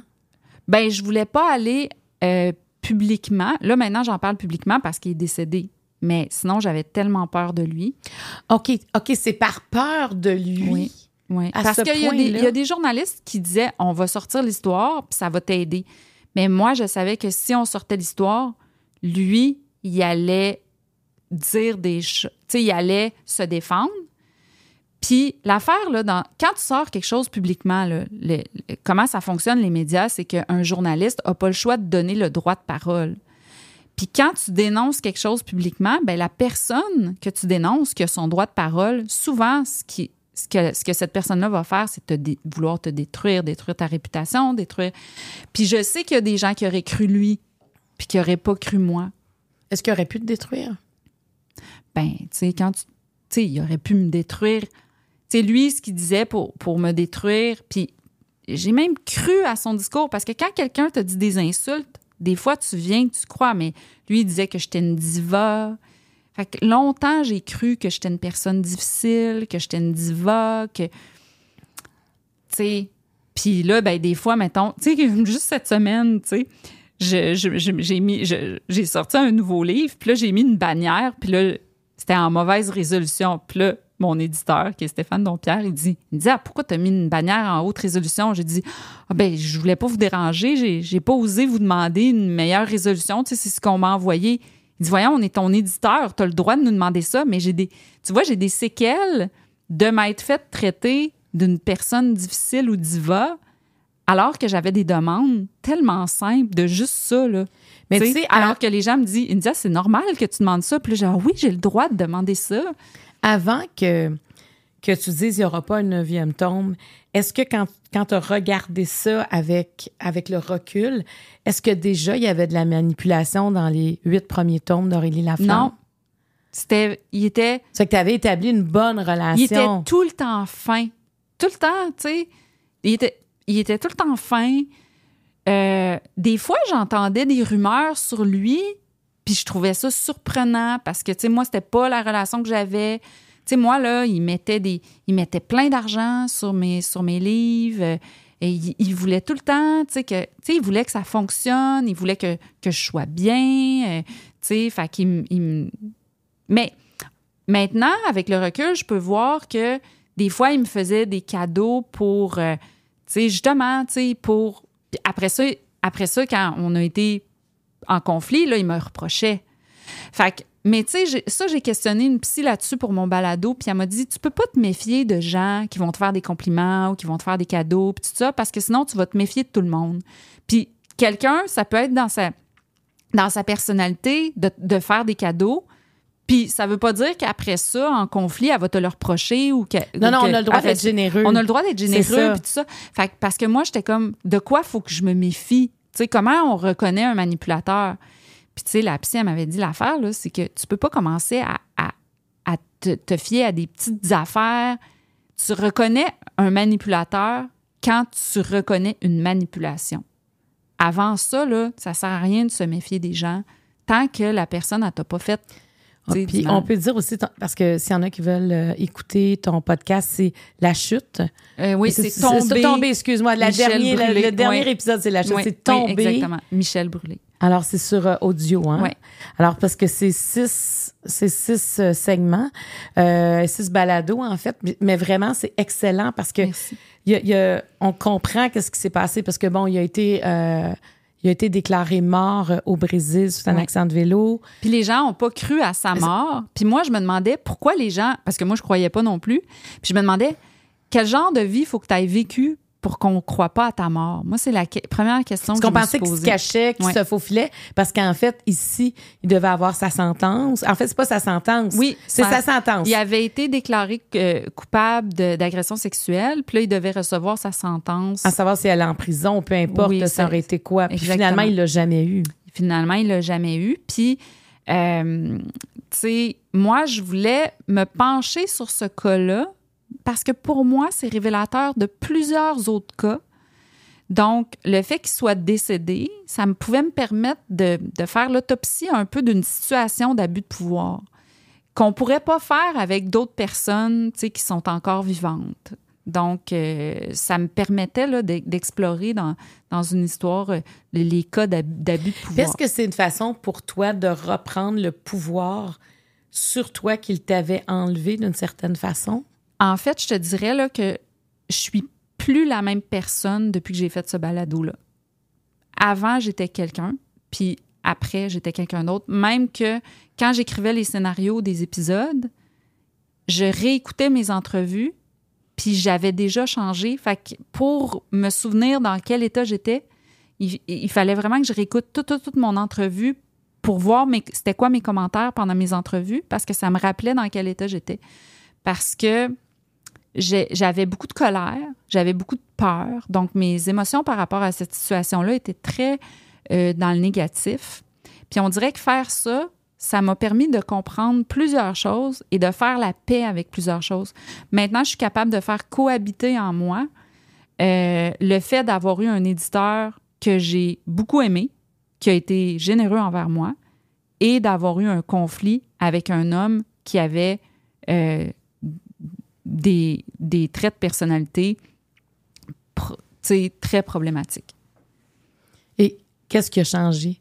Si, j'avais fait cette entrevue-là avant et aujourd'hui, qu'est-ce qui est différent chez India Desjardins? J'aurais pas, premièrement, j'aurais pas été capable d'en parler. J'aurais dit des mensonges. J'aurais dit des mensonges. J'aurais pas. Euh, j'aurais pas voulu aller là. Fait que les mensonges que j'aurais dit, ça aurait été une phrase un peu politique. quand les gens me demandaient pourquoi je n'étais plus avec, euh, mettons, euh, les éditions Les Intouchables, je disais, mettons, j'explore autre chose ou, tu sais.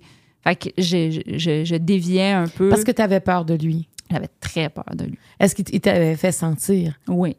Oui, oui, oui. Et euh, quand tu es allé en procès, est-ce que ça, ça guérissait quelque chose quand même? C'était un arbitrage. Euh, non, ça, c'était très difficile. Très difficile psychologiquement. Donc, un arbitrage, ça se passe comment? Là, un arbitrage, c'est que tu as chacun un avocat. C'est comme un peu un procès, mais c'est hors euh, Hors la cour, t'es pas en cour. C'est ça. Fait que c'est comme un peu pareil, mais c'est juste que là, c'est un avocat externe qui va être le juge de la situation. Puis là, t'as as chacun un avocat. Puis là, c'est comme un peu des guerres là, de... Euh, là, les avocats se parlent ensemble. Là, il y a des retards. Là, il y a des... Est-ce que des fois, vous étiez les deux dans ces arbitrages-là? Ben, en fait, c'était surtout c'était surtout par courriel. Il y avait beaucoup d'insultes, beaucoup d'humiliation, de, de, de, diminuer pourquoi je faisais ça aussi, d'essayer de me diminuer aux yeux des autres avocats. Donc. Euh, Est-ce que ça aurait pu t'enlever le goût d'écrire? Je peux pas. Ça, il n'y a rien qui va m'enlever ça. Fait qu'il t'a jamais enlevé le goût de publier ou de. Non, parce que j'avais vraiment des éditeurs euh, autour de moi à ce moment-là, très, très, euh, qui avaient beaucoup de compassion pour moi. J'avais d'autres projets. Ça, ça, me faisait de la peine pour Aurélie. C'était Aurélie, c'est un personnage vraiment important pour moi.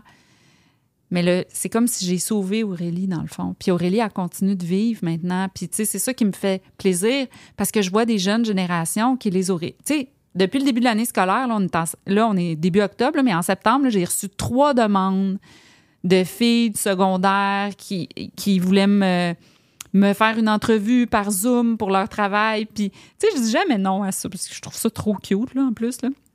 Mais, euh, tu sais, euh, c'est ça. Tu aurais pu perdre Aurélie. Oui, puis là, tu sais, hmm. on dirait, j'ai tellement de reconnaissance qu'Aurélie a continué d'exister à travers des nouvelles générations. Tout ça, j'ai bien fait de me battre. Tu t'es tenue debout à ce moment-là. Je me suis tenue debout. Puis ça a été tough, là. Ça a été une partie tough de ma vie. Puis euh, quand... gars, c'est un hasard, OK, selon la science et mon chum, mais je vais te dire, pour moi, c'est significatif. Quand j'ai su au Salon du Livre de Montréal que Michel avait accepté une, une, entente à l'amiable, puis là, sais, parce qu'un nouvel éditeur s'est comme mêlé puis a essayé de m'aider à sortir de ça. Bon.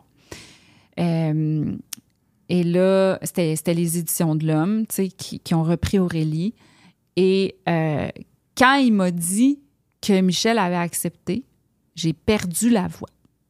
Perdu la voix. Comme si mon corps a shut down. Mais, gars, on était l'automne, euh, il y avait des virus, tout ça. Ça, c'est plus l'explication de mon chum. Moi, l'explication de moi, c'est que j'ai perdu la voix parce que mon corps en pouvait juste. Parce que tu te retenais. Tu retenais quelque chose, tu pouvais pas laisser aller, puis là, tout d'un coup, c'était fini. C'est ça. Puis là, j'ai perdu la voix vraiment. Là. Ce salon du livre-là, peut-être qu'il y en a qui s'en souviennent, là, mais je parlais il n'y a rien qui sortait. Je j'étais pas capable. Je parlais comme ça. Puis c'est drôle parce que quand tu perds la voix, les gens ils te répondent en chuchotant. Fait que toi tu chuchotes, mais le monde il te répond en chuchotant. Puis tu sais ça n'a pas rapport, c'est juste moi qui ai perdu la voix, mais mais c'est ça. Mais je, moi pour moi on dirait que je fais une association euh, que que ça que, que mon corps euh, c'est mon corps qui a, qui, a, qui a eu un, un gros choc. Dans le fond, est-ce que tu t'es vue plus forte que tu pensais? D'avoir été jusqu'au bout quand même de cette démarche-là? Maintenant, en fait, j'ai accepté une, une, une, entente à l'amiable qui me permettait d'aller avec un autre éditeur, mais j'ai pas tout gagné. Une entente à l'amiable, tu fais des compromis, tu sais. Mm-hmm. Fait que j'ai été un peu pris avec lui pour les droits internationaux pendant quelques années. ensuite, euh, mais euh, fait que tu sais, j'étais pas 100% satisfaite de l'entente, euh, mais j'étais vraiment contente d'être libérée. J'étais vraiment contente parce qu'après ça, on a ressorti des, Aurélie, puis là, il y en avait disponibles. Fait que, avec le recul, je te dirais oui, j'ai été forte parce que il y a une entrevue que j'ai faite avec mon, avec, euh, pour mon balado avec une, une, une de mes amies qu'elle a retrouvé des anciens mails que je relisais. Puis là, j'en ai mis quelques extraits seulement dans le balado. Mais quand elle me lisait ça, j'avais mal à tout mon corps, puis je retrouvais l'état physique dans lequel j'étais. Puis toute la journée, j'ai été obligée de me coucher parce que euh, mon corps me faisait mal, Puis je me disais comment je faisais pour vivre avec cette douleur-là constante dans mon corps. Fait avec le recul, je peux dire, ouais, j'ai été vraiment forte. J'ai été vraiment forte de, de, traverser ça. Mais je suis vraiment contente parce que j'ai sauvé Aurélie. Puis Aurélie, c'est, c'est mon personnage. Puis elle est importante pour moi parce que les jeunes sont importants pour moi. Wow. Bravo. Rendu à niveau rouge. Ouh! Oh, oh. Là, c'est plus. Oui, là, tu, euh, tu vas m'en donner deux. Attends, tu vas m'en, c'est moi qui, tu vas m'en, attends, tu vas m'en donner trois. Et là, c'est moi qui, euh, je suis vraiment dans ton histoire parce que je te trouve forte parce qu'un manipulateur, c'est quelqu'un qui vient jouer à des endroits qui sont, tu sais, qui sont profonds en nous. Hein. Mm. C'est des lieux où on va moins visiter. Des fois, c'est dans nos zones d'ombre. Et ils viennent, tu sais, moi, quelqu'un m'avait dit, c'est comme si des fois, ils viennent déboulonner des choses dans le cerveau, puis ils vont les resserrer autrement, puis c'est comme ça, on se perd. Ben, moi, à un moment donné, je, je venais que je croyais et finalement, tu as réussi à, t'en sortir. Pas encore, parce que je les vois, les séquelles, comme la situation que je te racontais. Je les vois. Mais au moins, tu les vois, tu sais d'où ça vient. Oui. Tu sais, déjà d'identifier, OK, ça, c'est un comportement que j'aurais pas naturellement. Oui. Ben, c'est un témoignage euh, qui, euh, je veux pas dire qu'il fait du bien, mais je pense que c'est un témoignage qui peut apporter des réponses aux gens ou donner aussi un élan. C'est pour, pour euh, ça que je l'ai faite puis les commentaires que je reçois beaucoup suite à l'écoute de mon balado, c'est souvent ça. C'est des gens que ça leur permet. C'est pour ça, des fois, que ça fait du bien, des fois, de, parler. Tu sais, quand on a une tribune, de commencer à dire des choses, on le fait pas pour s'étendre ou pour se faire une thérapie publique. Moi, je crois pas à ça. Moi, je crois qu'on parle parce que parce qu'on a une tribune qui permet d'aider d'autres. Et d'être pertinent. C'est ça, d'outiller les gens. Oui, exactement. Alors, les questions rouges. Comment as-tu fait la paix avec le désir inassouvi d'avoir un enfant? Quelle place as-tu décidé de prendre? Ça, ça fait référence. Ah, Aurélie! ça, cette dernière phrase-là, tu sais, elle me fait tout le temps un peu, euh, oui. Et est-ce possible de se protéger d'une relation toxique? Je vais répondre aux enfants. Comment tu fais la paix avec le désir inassouvi d'avoir un enfant? Je pense que j'allais dire on, là, mais je sais pas si c'est pour me protéger. Fait que je pense que je, je ferai jamais la paix avec ça. C'est quelque chose qui va toujours rester. Mon chum puis moi, on, on se donne l'espace de s'en reparler souvent. Euh, ça va être un deuil qui va être toute ma vie. Toute ma vie, je vais avoir le deuil. Je vais, essayer d'imaginer ça va être quoi. Tu sais, ça aurait été quoi, mon chum puis moi, d'avoir un enfant. Mon chum, il aurait tellement été un bon papa, là, tu sais. Vraiment, là, tu sais. Puis. euh, ah, puis c'est vraiment drôle parce que l'autre jour, je faisais des, des devoirs avec mon filleul parce qu'à tous les vendredis, maintenant, je passe mes après-midi avec mon filleul. Puis c'est- c'est sacré pour moi. Puis là, j'ai commencé à intégrer que pour aider ma sœur, tu sais, je pourrais faire un devoir avec lui parce qu'on passe toute l'après-midi ensemble. Puis, puis, euh, puis là, tu sais, j'ai dit à ma sœur, Ah, moi, tu sais, vu que j'ai pas d'enfant, je sais pas c'est quoi faire des devoirs. Tu sais, ça a toujours, ça a fait partie de. Tu sais, il y a plein d'affaires que tu rêves quand t'as pas d'enfant, là. Tu sais, comme moi, ça, ça a arrêté de, de faire des biscuits à Noël, euh, tu sais, faire des devoirs, aller à des réunions de parents à l'école. Tu sais, moi, tout ça, j'aurais aimé ça, vivre ça, tu sais. Puis euh, là, euh, mon fils, elle, il me dit, euh, il, voulait pas faire ses devoirs. Puis là, j'ai dit, il, j'ai- il dit, toi, tu tripes peut-être, mais moi, je trippe pas. Puis là, j'étais comme, ben, je trippe pas plus. Il dit, oui, ma mère, elle m'a dit que vu que t'as jamais eu d'enfant, ben, t'aurais aimé ça, faire des devoirs. Puis j'étais comme, OK, là. je trouvais ça tellement cute qu'il me dise ça. Ah, il simplifiait aussi. Tu sais, dans- les enfants, c'est comme ça. Je trouvais T'sais, ça cute, là. Mais à quel moment dans ta vie, toi, tu t'es dit, moi, je veux avoir des enfants? Tout le temps. Écoute, j'avais 9 ans, je rêvais à ça, là. Tu sais, c'était. c'est- Et est-ce que à ce moment-là, tu sais, jamais on dit, mais c'est, ça se pourrait que tu puisses Non, pas? jamais. Tu sais, on- quand on quand on dit ça à des enfants, puis on peut, ça peut être un garçon, ça peut être une fille, mais jamais on va mettre un mais ou un si ou peut-être que. Il y a comme, il y a comme un chemin. Tu décides d'avoir un enfant, eh bien, t'as un enfant. Ouais. Puis, euh, moi, je me souviens que je posais beaucoup de questions quand ma mère, elle avait des amis qui n'avaient pas d'enfants. Je me, je, posais beaucoup de questions, genre, pourquoi elle n'a jamais eu d'enfant? Puis, quand mon chum puis moi, tu sais, à un moment donné, on, a su qu'on pourrait pas. Euh, tu sais, je peux te raconter l'histoire. Je suis super transparente par rapport à ça. Euh, parce que j'ai appris beaucoup de choses par rapport à ça. Puis ça aussi, moi, je pense que ça peut faire œuvre utile. Mais on voyait que les méchants dans les films, c'est souvent du monde pas d'enfants. On était comme, on est les méchants. Tu sais, comme mettons dans Christmas Vacation, euh, le- les voisins, le couple, euh, c'est, euh, c'est Julia Louis Dreyfus puis un, autre, puis c'est les méchants, ils sont plates, ils vivent dans une maison grise, puis ils sont plates, ils, ont- ils jouent, ils jouent aux cartes. Puis là, c'est drôle parce que l'année passée, on a regardé le film, puis mon chum puis moi, on s'est dit, hey, finalement, nous, on se reconnaît là-dedans, puis on trouve que leur vie a l'air vraiment le fun, tu sais. Plus ça va, plus on, tu sais, on, finalement, on- à un moment donné, on est dans l'acceptation, tu sais. Ça prend Mais- combien de temps quand même avant d'être dans l'acceptation? Ben là, on est dans la- l'acceptation, mais pas tout le temps, ça fluctue, tu sais. Ça peut m'arriver encore d'être dans la colère. Moi, quand je vois que quelqu'un a jeté son, son bébé dans les poubelles, là, là, je tombe dans la colère. Puis là, je tombe dans la tristesse de, voyons, j'aurais jamais fait ça. Moi, pourquoi la vie a permis à cette personne-là d'avoir un bébé, mais pas à moi? J'aurais jamais jeté mon enfant dans une poubelle, tu sais. Fait que, fait que, fait que c'est ça. As-tu des moments de détresse par rapport à ça?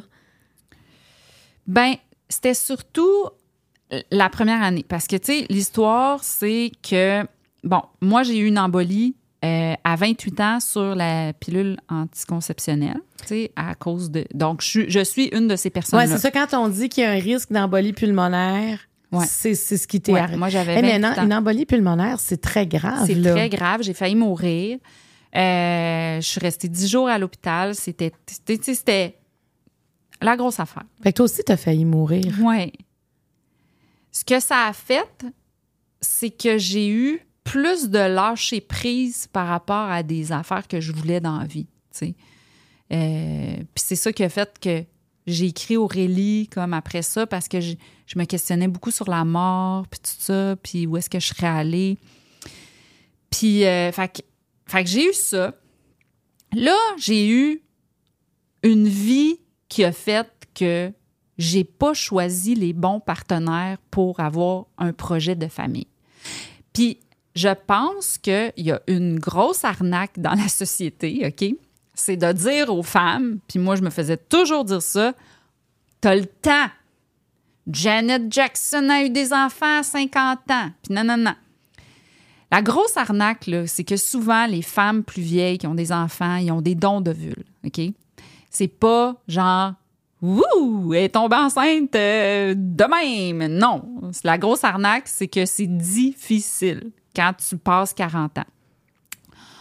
On a très peu de connaissances sur notre fertilité, les femmes. C'est pas quelque chose qu'on apprend beaucoup à l'école parce que, comme tous les sujets féminins sont euh, un peu mis de côté, fait que, tu sais, on apprend aux femmes que, tu sais, c'est comme tu peux tout avoir, la carrière, le ci, le ça. Tu sais, quand on avait, par, flash forward, je vais refaire le flashback après, mais tu sais, quand on a rencontré une, spécialiste en grossesse à risque, elle a dit, tu sais, un gros mensonge de la société, c'est que le pic de notre, fertilité, on est au cégep. Là, c'est, fait que, tu sais, il faut quand même être conscient que la fertilité, puis c'est, c'est une grande injustice biologique, ben, tu sais, euh, pour les femmes, euh, c'est c'est vraiment, tu sais, c'est vraiment moins longtemps que, que, les hommes, malheureusement. Puis on, nous, ben là, c'est sûr que maintenant, c'est plus fréquent, mais reste que la congélation des ovules, c'est pas quelque chose qu'on entend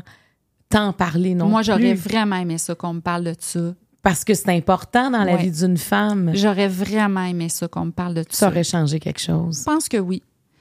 Fait que, fait que là, quand j'ai rencontré mon chum, moi, j'avais 38 ans.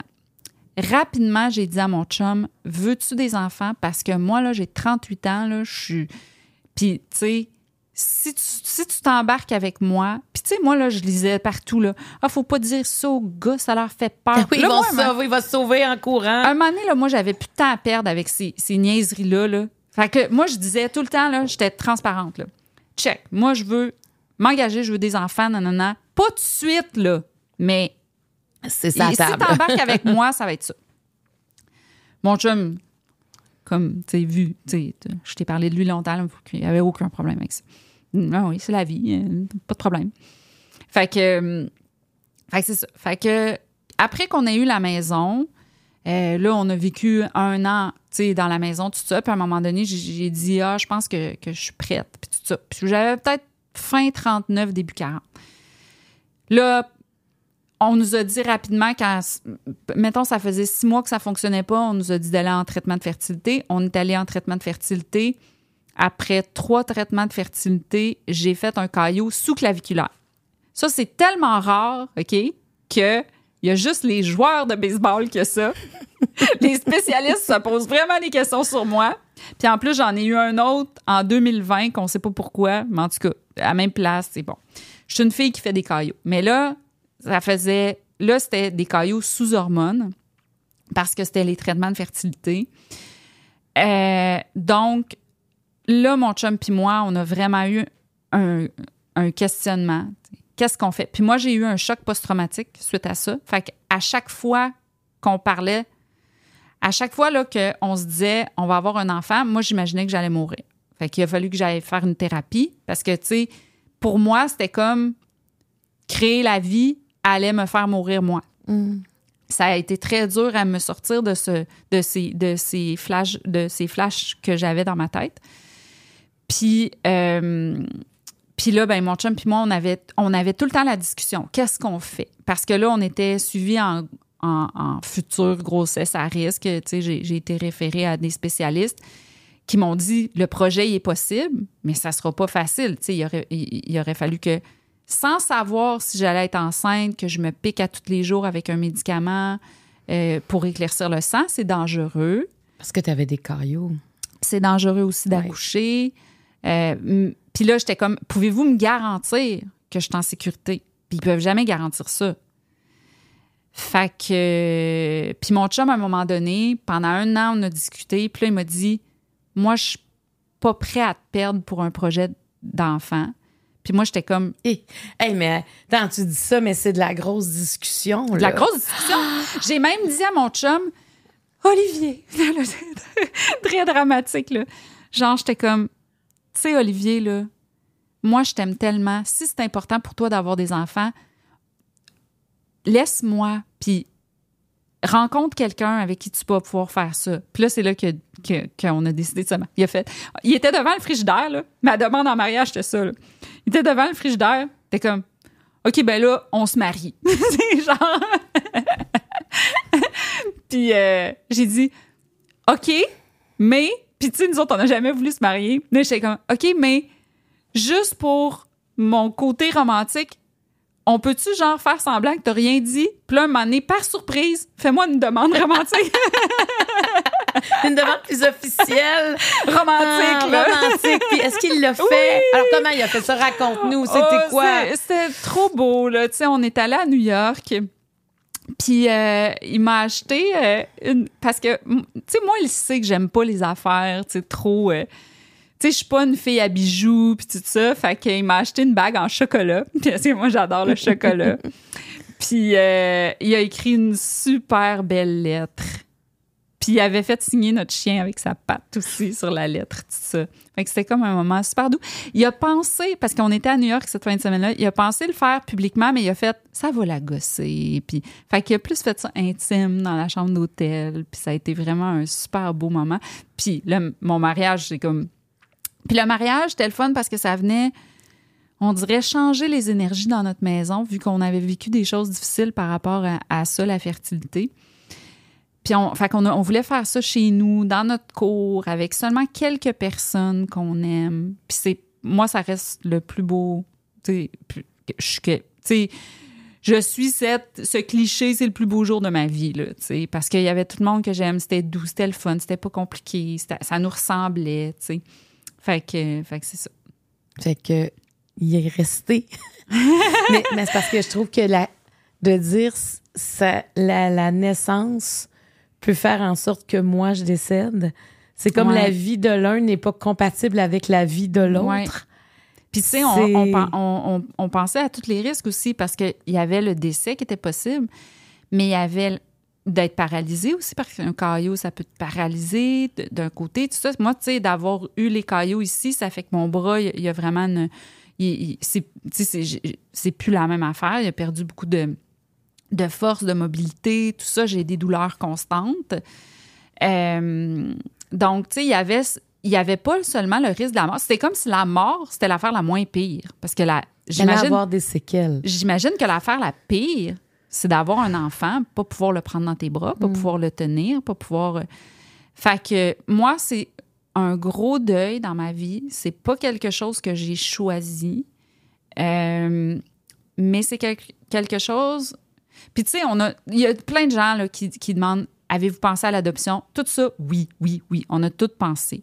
Tu sais, ça a beaucoup changé. Tu sais, on a tout réfléchi à ça. J'ai suivi des formations du docteur Chiquan. On est allé à plein de conférences on a réalisé que on était deux personnes anxieuses. Puis le docteur Chiquan, là, il est très.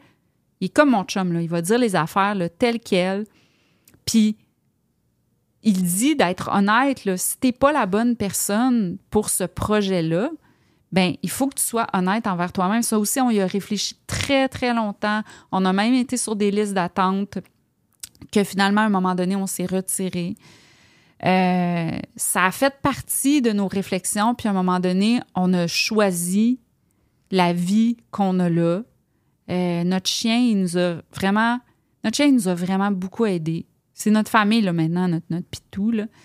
Euh, parce que le premier été qu'on a pris cette décision-là, moi, j'étais j'étais dans un état. tu sais, c'est très difficile parce que les traitements de fertilité, tu es tout le temps en attente. Tu es tout le temps en attente de quelque chose, tu es tout le temps déçu au bout de l'attente. Puis on dirait que d'avoir mon chien, ça a amené quelque chose au bout de l'attente. Puis en plus, la première année avec notre chien, puis on l'a appelé Gustave parce que on avait vu que Gustave, ça veut dire soutien. Puis on s'est dit, on a besoin de soutien. Mais finalement, c'est nous qui a été le soutien de Gustave parce que Gustave, il a un handicap. Puis c'est comme si les trois, on s'est comme, on s'est comme entraidés, tu sais. Puis mon chien, quand je pleure, il vient me licher. J'ai quasiment, depuis que j'ai mon chien, j'ai presque jamais pleuré parce que mon chien, il est tellement drôle. Parce que quand j'ai des larmes, il vient les licher, puis il fait, il fait comme quelque chose de goofy. Puis il est tellement drôle que j'arrête de pleurer tout de suite. Fait que c'est vraiment rare que je pleure depuis que j'ai mon chien, là, puis je l'ai depuis 2017. Parce qu'on rit à tous les jours avec notre chien, puis il Mais- amène une- vraiment une- Mais, mais tu sais, je t'écoute, puis je trouve que la possibilité d'adopter a fait que vous avez eu au moins un choix. Ouais. C'est ce que vous aviez pas avant parce que, bon, le, le corps voulait autrement. Mais là, vous avez dit non, ça, c'est pas pour nous. Pas On pour se nous. choisit. On a choisi un autre chemin, puis c'est un chemin. Moi, ce que je, je disais tout le temps aux gens, c'était c'est un chemin qu'on connaît pas parce que la vie nous est présentée d'une façon que la normalité, la norme, mettons, c'est tu rencontres quelqu'un, t'achètes une maison, euh, t'as des enfants, donc c'est ça. Après ça, ça va être quoi notre chemin à Ben? J'imagine si tu as les fait demander souvent, puis elle va avoir un bébé, le bébé s'en vient-tu? Tu Mais ça, ça me dérange pas. Je le sais qu'il y a une affaire maintenant Mais- qu'il faut plus se le demander puis tout ça. Moi, ça me dérange pas. Tu moi, on dirait que je trouve pas qu'il y a de mauvaises questions dans Mais il y en a pour qui ça devient sensible, tu sais, quand ils Ouais. sont en traitement ou sans. Tu sais, il y a quelque chose, justement, quand t'attends voir est-ce que je vais avoir mes, mes règles ou pas. Moi, je pense que ça se dit, tu sais, ah, c'est un sujet sensible pour moi. Tu sais, je, préfère pas en parler. OK. Moi, je- on dirait Ah, que mais c'est bien ça. de Ouais. le- Fait que toi, tu le disais comme ça. moi, je, moi, je, moi, tu me T'es poses une question. Moi, là, ça me dérange pas. Mais à je- la limite, je te dirais, ah oui, on aimerait ça, mais on n'y arrive pas. Puis là, je t'aurais parlé de mes traitements de fertilité parce que, écoute, nous, ce qui nous a fait le plus souffrir, Olivier puis moi, c'est de pas pas pouvoir parler de nos traitements de fertilité parce que personne n'osait nous poser des questions. Fait qu'on Ben- se sentait seul là-dedans. Parce qu'il y, a des- il y a, il y a des couples Qui aiment pas ça. qui ont comme une honte Ouais. à ça. C'est comme un échec de dire, nous, faut... Sais, moi, j'ai connu des femmes qui, pour qui accoucher par césarienne était un échec. Là. Tu dis, ben voyons, c'est... C'est fou la pression qu'on se met sur ça. c'est ça, parce qu'effectivement, quand tu vis ça, c'est le temps d'en parler, tu sais. on- nous, on n'arrivait pas à trouver d'autres couples qui vivaient ça. Fait qu'on se sentait seul, on se sentait isolé, on on- on n'avait pas personne. Puis c'est pour ça que j'ai décidé d'écrire mon livre euh, euh, sur la fertilité, ma vie avec un scientifique, que aujourd'hui, j'appellerais ça vraiment d'un autre titre. Mais j'arrivais pas à en trouver. Mais euh, il y a plein de femmes qui vivent, euh, de Donc, couples qui vivent. Quand on a des gens autour de nous qui vivent ça, ce que tu nous dis, c'est par, parlez-en. Ben, le mieux, c'est de poser la question est-ce que je peux te poser des questions là-dessus ou ça te fait de la peine? Tu sais? ouais. Puis là, la personne, elle peut dire, fait qu'elle va soit fermer la porte ou Mais ouvrir faut la pas porte. éviter. Éviter, là, moi, c'est ce qui m'a fait de la peine. Tu sais, c'est c'est ce qui m'a fait, c'est ce que j'ai trouvé dur, puis Olivier aussi, de jamais pouvoir en parler, que jamais les gens nous posent des questions. Puis euh, j'aime- moi, je préfère dire, ah, je me sens pas dans un bon mood pour en parler, que d'éviter, tu sais. des- Mais moi, je suis de même. C'est pas tout le monde qui est de même. Moi, je suis de même. Moi, c'est parce que j'aime ça. Tu sais, mon chum, il dit tout le temps, toi, tu brasses la marde, mais tu brasses la marde qui a besoin d'être brassée. Oui, mais parce que c'est des étapes de la vie qui sont importantes. Je veux dire, t'essaies quand même d'avoir un enfant. Tu sais, c'est- c'est- il y a rien de, de honteux là-dedans. Puis j'ai comme l'impression qu'il y a tellement de choses qui brassent à l'intérieur quand Ben on oui. est en, surtout en traitement de fertilité au niveau hormonal. Tu sais, il y a des, alors, d'en parler, puis, puis à- être à côté, puis comprendre, écouter, je pense que tant mieux si on est capable de le faire, puis d'arrêter d'avoir honte de ça. quand j'ai des amis qui sont en traitement de fertilité, je leur demande tout le temps est-ce que tu es à l'aise que je te pose des questions ou tu pas à l'aise? Est-ce que tu es à l'aise de m'en parler ou tu pas à l'aise? Moi, c'est ça que Et j'ai la décidé plupart de du faire. temps, ils te répondent quoi? Ils veulent en parler. C'est ça. Fait qu'il faut essayer. Moi, Il faut ouvrir la porte. moi, je- moi en tout cas, c'est ma c'est ma façon. Si tu poses une question, là, ça peut être ça peut déclencher une émotion, mais si tu, tu demandes si tu peux dé- poser des Ouais. questions, la personne, elle n'ira Ouais. pas dans des émotions si elle veut pas Non, y puis il y a des journées que c'est plus difficile que d'autres. Exactement. Donc, on va, je, vais, je vais suivre ce conseil-là. Ose en parler. Question mauve? ah, tu m'en je- donnes une seule. Oh! T'en as pas tant brassé, là. On parle de, de choses très, très profondes, je trouve. Euh, Hein, j'ai, j'ai, je- suis. euh, quelque chose. Puis en plus, tu sais, comme tu, m- tu, m- tu m'envoies sur des sujets que c'est rare que je parle. Fait que ça veut dire que tu dois être une personne qui attire beaucoup les, les confidences. Puis euh, Mhm. toi aussi, tu dois être le genre de brasser de la merde qui a besoin d'être brassé. ça dérange des fois. ah ouais? Ben, tu sais, moi, je, suis- je suis curieuse, puis justement, tu sais, si quelqu'un est en traitement, par exemple, d'infertilité, c'est sûr que moi, je veux savoir comment la personne va. Parce que je sais, entre autres, pour les femmes, Mais pour oui. le corps de la femme, C'est dur. combien c'est difficile. Puis quand tu arrives au traitement de fertilité, c'est souvent parce qu'il y a eu un échec avant. C'est-à-dire que ton corps a, a besoin. Fait que déjà, tu sais, t'arrives pas dans un. Ton espoir est tellement grand dans ce moment-là. Tu sais, c'est pas comme quand tu essaies d'avoir un enfant une première fois, ça marche pas. Mais souvent, quand tu arrives là, c'est que tu as essayé longtemps, tu es arrivé à une conclusion. Ouais. Et ça, c'est comme, OK, là, on recommence avec un autre processus où on espère, mais, mais tu sais, c'est que tu le vois qu'il y en a moins de processus après aussi. Je trouve que c'est, puis tu sais, avec le corps va changer. Je, je trouve qu'il y a beaucoup de choses qui se passent euh, parce que des fois ça peut être une femme seule, des fois elle peut être en couple, mais mais tu sais je trouve que c'est important d'écouter qu'est-ce qu'on a à dire à ce moment, qu'est-ce que 100%. l'autre a à dire à ce moment-là. 100%, tout en respectant si la personne a- tu sais ce qui est, ce qui est difficile c'est si mettons tu respectes pas le besoin de l'autre de de pas en parler ou de tu sais fait que moi je pense qu'il faut juste respecter où la Être personne prêt à Puis si tu vérifies où la personne est ben là après ça tu fais pas de gaffe Une question très simple, India.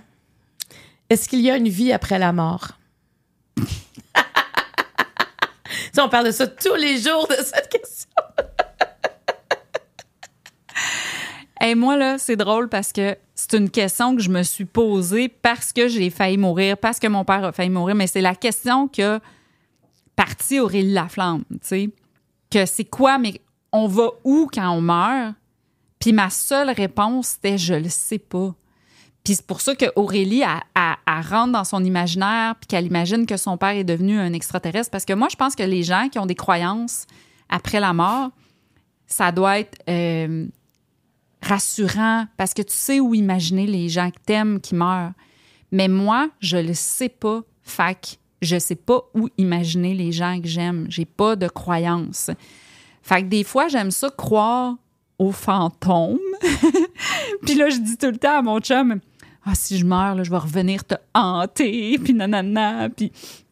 Mais, euh, mais tu sais, j'ai pas... Tu sais, c'est- c'est un peu deuxième degré quand je dis ça. Puis, tu sais, l'histoire de ma grand-mère l'autre jour, euh, que je te racontais tantôt, j'ai raconté une histoire que j'ai racontée à personne qui est vraiment très drôle, mais que j'aime, j'aime raconter cette histoire-là. Mais c'est que ma, ma grand-mère, à un moment donné, vu, vu qu'elle me disait qu'elle voyait mon grand-père, je lui posais souvent des questions sur comment il allait mon grand-père, puis qu'est-ce qu'il avait fait avec elle, vu qu'il venait la visiter. Parce que moi, je respecte beaucoup les croyances des autres.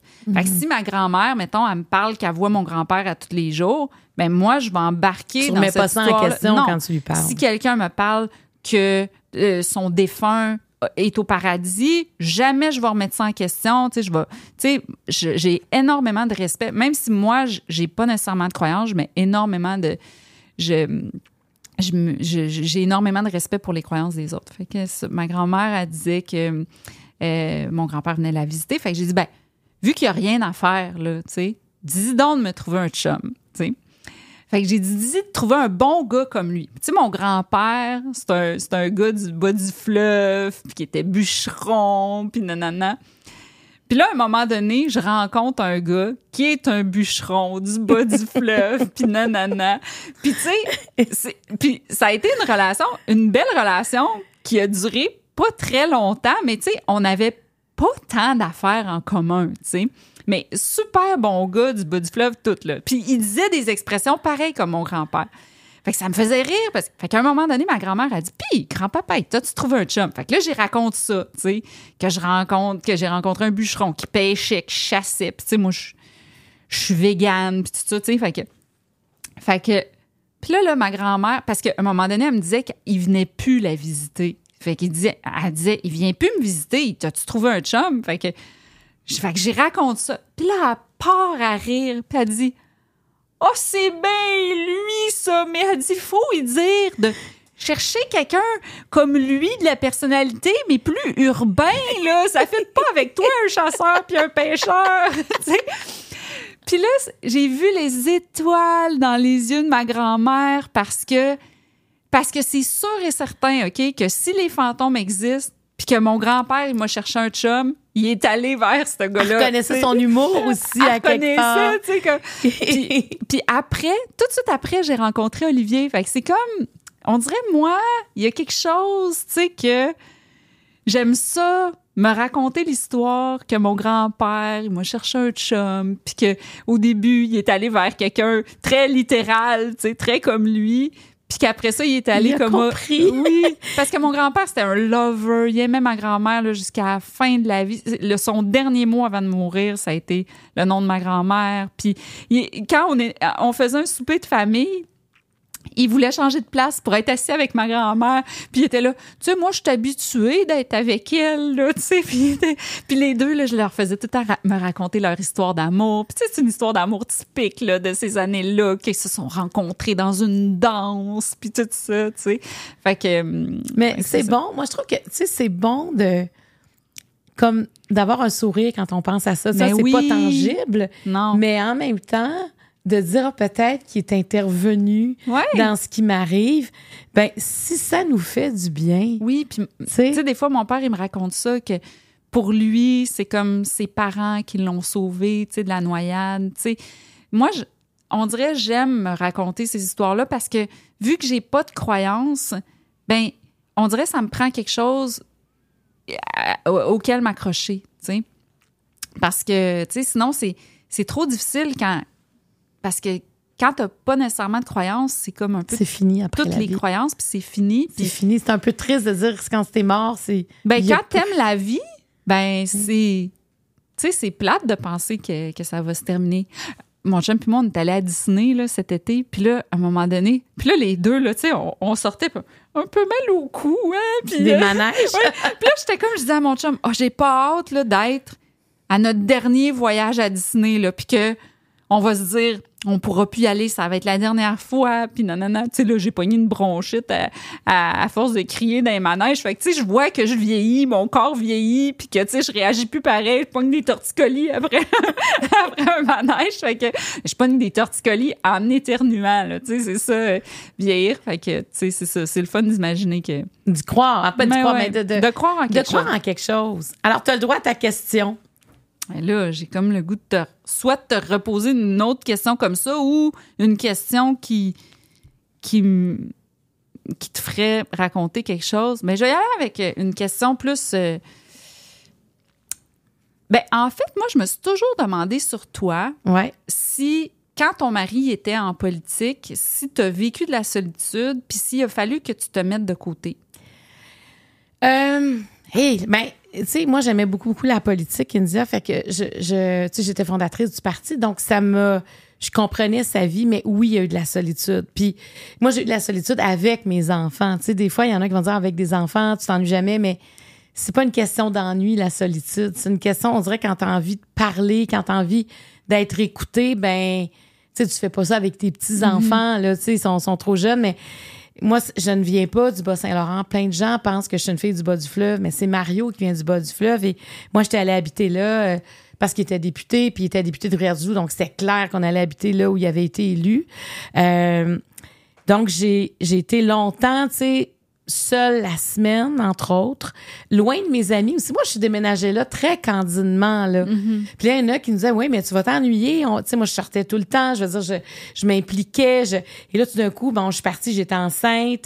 C'était tout un changement de vie aussi d'avoir un bébé. Tu sais, moi, j'en voulais pas quand je tombe enceinte. C'est, c'est tout le contraire d'un paquet de femmes. Moi, je pense que je- J'étais vraiment très fertile, tu sais, c'est, c'est, c'est bizarre, mais... T'es chanceuse. Mais je le sais, je suis quasiment mal de dire non, non, ça, ça, mais... ça me fait Mais tu sais, en même temps, quand j'ai eu Angela dans mes bras, j'ai dit à Mario, il y a, elle sera pas seule. Hmm. Il y en aura d'autres. Mais c'est juste au moment où je l'ai eu dans mes bras que j'ai tout compris parce que moi, j'avais des, j'ai eu des doutes jusqu'à l'accouchement. Mais c'est ça, quand, quand c'est surtout quand j'ai eu les trois enfants que je me suis sentie seule parce que, écoute, vouloir faire une sortie quand peut-être t'habilles tes enfants l'hiver, tu vas chercher la gardienne, tu reviens chez vous, là, tu les laisses le soir, tu rabais, tu peux pas laisser tes trois enfants pour aller reconduire la gardienne. Tu sais, on, on habitait à la campagne, mais vraiment, les voisins étaient loin. Donc, ces moments-là, je préférais rester à la maison. J'ai eu des grands bonheurs avec mes enfants, mais on dirait que le monde adulte à certains moments, me manquait. Mm-hmm. Tu sais, juste avoir des discussions, euh, des discussions sur ce qui s'est passé dans la journée, parler des émotions, tu sais, ça, il y a effectivement, il y a des grands moments où, euh, tu sais, il y avait des amis que j'appelais, puis je leur disais, puis tu sais, il n'y avait pas les textos, c'est bizarre parce que, tu sais, on chiale beaucoup contre les réseaux sociaux, on- mais moi, je pense que ça m'aurait aidé Ouais. de d'avoir un petit texto parce que tu sais Ouais. prendre le téléphone c'est pas tout le temps évident. Puis moi, je suis sûre que tout le monde avait peur de me déranger, Mm. de dire, ouais, mais elle travaille le jour, les enfants en garde, je vais l'appeler en fin de semaine. Mais moi, la fin de semaine, Mario était là. On était, tu Mm. sais, c'était- c'était, j'avais pas tant le temps de parler au téléphone. Puis je parlais beaucoup trop longtemps au téléphone, en plus, quand quelqu'un m'appelait. Donc, je trouvais que, je trouve que peut-être les réseaux sociaux, juste un petit message, un petit émoticône, hey, t'as-tu telle recette? Euh, t'as- J'ai vu que ça aujourd'hui. Moi, ça m'aurait fait du bien. Fait que je trouve que les réseaux sociaux, autant ça nous isole parce qu'on sort plus, mais autant quand on est dans le jus puis qu'on a l'impression qu'on aurait besoin des autres, un petit clin d'œil, ça peut peut-être faire une différence, dans la journée. Est-ce que je me suis sentie mise de côté? Non. Parce que moi, j'ai jamais aimé la lumière. Moi, je suis une fille d'action. Je suis une fille qui a besoin de travailler. Moi, quand il y a quelque chose à faire, je le fais. Je me pose pas de questions. Puis, tu sais, j'ai fait là-bas, j'ai organisé des événements avec des gens incroyables. Au niveau culturel, là, c'était. Moi, j'ai vécu des grands, grands moments. Je me suis faite comme une place. Parce que je me demande tout le temps si les femmes de politiciens, ils sentent qu'elles doivent mettre leur vie de côté, tu sais, Ah. pour le pour que l'autre, tu sais, puisse avoir sa carrière. C'est souvent ça que je me demande. sur Mais les- il faut. Moi, je te dirais Ouais. que, tu sais, je l'ai fait d'une certaine manière parce que on avait aussi les enfants, puis c'était clair. euh, moi, tu sais, je, je me souviens, on avait eu cette longue discussion-là, puis c'était comme, toi, tu fais ça, puis tu le fais pour, pour le Québec. Tu sais, c'est une cause qui nous tenait à cœur aux deux. Mais en ayant des. puis On a, on a commencé à faire ça, on n'avait pas d'enfants. On a eu un, on a eu deux, on a eu trois. Et moi, le choix que j'ai fait, c'est d'avoir des emplois qui me permettaient de rester à la maison si un enfant était malade et d'être en congé l'été. Fait que c'est sûr que j'ai pas comme utilisé le plein potentiel professionnel que j'avais, mais c'était mon choix. Mais moi, je suis bien, bien, bien, bien de chum avec Marcia Pilote. Marcia, c'est même la marraine de mon bébé. Puis Marcia m'avait dit un jour, tu sais, Marie-Claude, quand on fait un deal comme ça, faut leur valider une fois de temps en temps. Ça se peut que, tu sais, quand tu le dis, tu y crois. Puis, puis tu sais, elle disait, quand tu as une famille, c'est c'est comme si tu avais une, entre, une petite entreprise. Tu as ton couple, as ta famille, tu sais, ton couple avec tes enfants, mais la gestion de ça, ça s'appelle une PME. Puis elle dit, tu sais, tu règles pas ça chez vous, tu t'en vas au restaurant pour pas qu'il y ait de chicane, pour pas qu'il y ait d'émotion, mais tu règles tes affaires. OK, est-ce que ça tient toujours? Que moi, je tienne la route, que moi, j'accepte de gagner moins de sous? Et ça, moi, ça m'a permis de d'accepter et, et des fois on a fait des ajustements. Tu sais des fois on disait mais là j'aurais peut-être besoin d'aide. Là et tu sais Mario aussi il y a des affaires qui faisaient moins. Il disait ok il a rendu à trois faut que faut que je fasse aussi des changements. Et c'est ce qui nous a permis de poursuivre et de sentir bien les deux. Parce que effectivement il faut moi j'a- j'appelais ça des sacrifices. Ça tu peux pas faire une vie euh, politique, parce qu'une vie politique, là, c'est tout le temps. Tu sais, moi, il y en a des fois, oui, mais tu nous montres, tes enfants étaient avec vous autres. Oui, mais c'est parce que c'est pas un film qu'on tourne, là. Je peux pas dire mes enfants se font garder puisque je suis en tournage. S'il y a un congrès, ben moi, j'aimais amener les enfants pour qu'ils disent, regarde, quand votre père, pour qu'ils sachent quand votre père est pas là, là. Ben, c'est ça qui se passe. Tu sais, ils rentrent dans une salle, les gens l'applaudissent, tout le monde le connaît, les gens adhèrent à, à des idées. Mario écoute les idées des autres. Tu sais, un, parti politique, c'est, c'est- ça se fait en groupe, ensemble. Puis je voulais qu'ils voient ça. Ça fait qu'on on les amenait, on, on les a trimballés partout, nos enfants. Mais c'était pas pour les Kodak, tu sais. Puis que des fois, il y a beaucoup de choses qui... Fait faut que tu assumes. Tu te dises, non, on le fait pour les bonnes raisons, en tout cas pour nos valeurs à nous. Puis ça faisait qu'il y avait beaucoup d'équilibre parce que quand les enfants, mettons, s'ennuyaient, ben, je disais, mais là, papa est à Québec. Ah oui, c'est vrai. Ah oui, on connaît ça, le Parlement. Hey, on va-tu au Parlement dans le grand bureau de papa? Oh. Tu sais, il faut rendre ça joyeux. Ouais, le fun. Pas, ah ben là, hey, c'est compliqué, là, il y a un mauvais sondage aujourd'hui. Puis tu sais, quand ils ont vieilli, des fois, ils trouvaient ça plus dur. Quand on a fini, euh, quand on a quitté, la plus vieille, est en sixième année. Tu sais, t'es quand même assez jeune. Puis je me souviens, il y avait une campagne électorale, puis il y a quelqu'un à l'école qui avait dit Ouais, ton père, là, je pense bien qu'il va perdre. Il avait dit quelque chose comme ça, puis elle a dit Es-tu obligé de me le dire? puis là, ça a fait comme euh, ben non, pas tant. On voit les enfants de deux personnes de Ouais, c'est ça, c'est c'était obligé de me le dire? Là ça mais elle était tu sais je sais pas si mettons ma plus jeune aurait été capable de ça. Mm-hmm. Et et quand la, la, en fait c'est comme la politique qui a quitté plus que nous qui avons quitté la politique à un certain moment donné. Et c'était correct à ce moment-là aussi qu'on quitte. Tu te présenterais, tu sais, tu dis on a quitté, mais tu te présenterais-tu? Non. Je trouve, je trouve que c'est un grand, grand don de soi. Sérieusement. Mm. Puis, tu sais, moi, je me suis jamais présentée, mais j'ai comme l'impression d'y avoir goûté mm, mm, à cette vie politique-là. Puis j'ai énormément d'admiration. Tu sais, souvent, on va juger parce qu'il y en a eu des croches à travers les années, mais c'est une minorité. C'est une, une, infime minorité parce que, tu sais, j'en vois, là, tu sais, je vois des ministres qui ont des enfants, puis, tu sais, je, je peux imaginer la vie. Mais il me semble que tu serais bonne.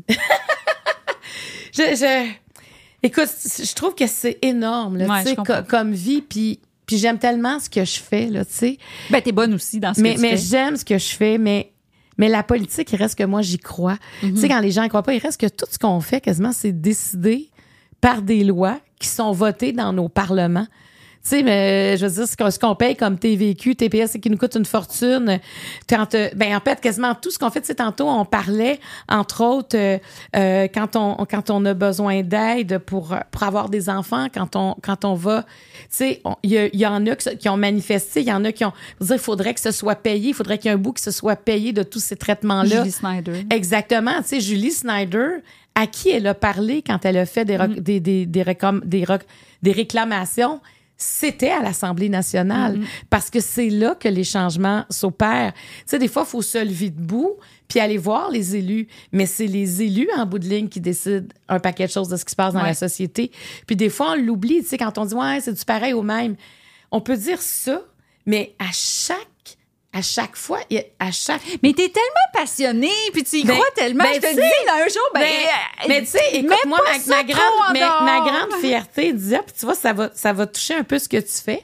Quand j'étais chez les jeunes libéraux, c'est la TVQ et la TPS sont arrivés. Il n'y en avait pas avant. Et c'est les jeunes libéraux qui avons, on a voté pour qu'il n'y ait jamais de TVQ sur les livres, hmm. qu'on ne taxe jamais les livres. Et on a gagné notre point en congrès et il n'y a jamais eu de taxe sur les livres. Et ça, là, tu sais, quand tu es un jeune, puis tu te sens inutile et tu arrives en politique, tu te dis, il y a quand même des choses qu'on peut faire. Parce que, ben, tu sais, en même temps, on était pour la, la libéralisation des heures d'affaires à l'époque parce que on voulait travailler, mais les magasins étaient fermés le dimanche. Aujourd'hui, on veut plus que les magasins sont ouverts le dimanche. Puis, mais moi, à l'époque, qui voulais travailler plus, ben moi, que ça soit ouvert les soirs de semaine puis le dimanche, ben tu sais, je pouvais mettons, je pouvais travailler à travers les études ou c'est qu'il y a des mm-hmm. choses qu'on a fait. Des fois, tu dis, ah, mais c'était bizarre parce que maintenant, c'est bien d'avoir congé le dimanche. Alors ça, je suis fière, mais moi, tu sais, j'ai envie de dire aux gens, allez-y, impliquez-vous. Puis oui, dans un couple, tu des sacrifices, oui, pour les enfants aussi, mais il faut les embarquer. Tu puis moi, je comprenais. Je pense que pour les conjoints conjointes, tu sais que c'est forcé un peu. Tu sais, de, moi, je me souviens des fois, il y, a des, il y a des candidats, entre autres, qui me disaient Pourrais-tu rencontrer euh, ma blonde, tu sais, pour la convaincre? Non, mm. non, très mauvaise idée, parce que les chances que je la convainque du contraire sont grandes, mm, mm. parce que je pourrais pas y mentir. Mais ben non, c'est ça. Tu reviendras pas tous les soirs. Quand tu vas dire Je vais être là en fin de semaine, tu vas oublier de dire que tu as quatre activités de compter, tu sais, puis que c'est important que tu y ailles. Mais nous, des fois, on y allait en famille, tu sais, on essayait tout le temps de ramener ça le plus près de nous. Il y a eu des moments très difficiles à travers tout ça, mais comme un peu dans n'importe quoi. Mais je me sens pas comme une sacrifiée par rapport à Mario, par rapport à ses choix.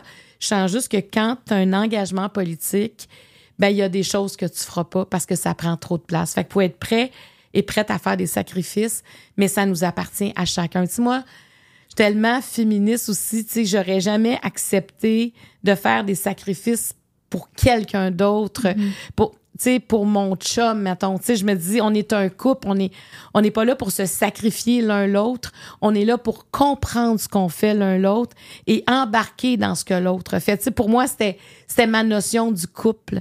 Parce que si j'avais été avec, si j'avais fait quelque chose, ça me, ça me demande un sacrifice parce qu'on se verra pas, je, je me serais demandé, mais pourquoi on est en couple? Lui, écoute-tu tes affaires puis tout ça? Pas nécessairement. Non? je pense qu'il m'écoute déjà beaucoup. ben, on s'écoute. C'est-à-dire que, tu sais, il y a des fois, il va entendre des choses euh, parce qu'il il, est comme tout le temps dans le jus.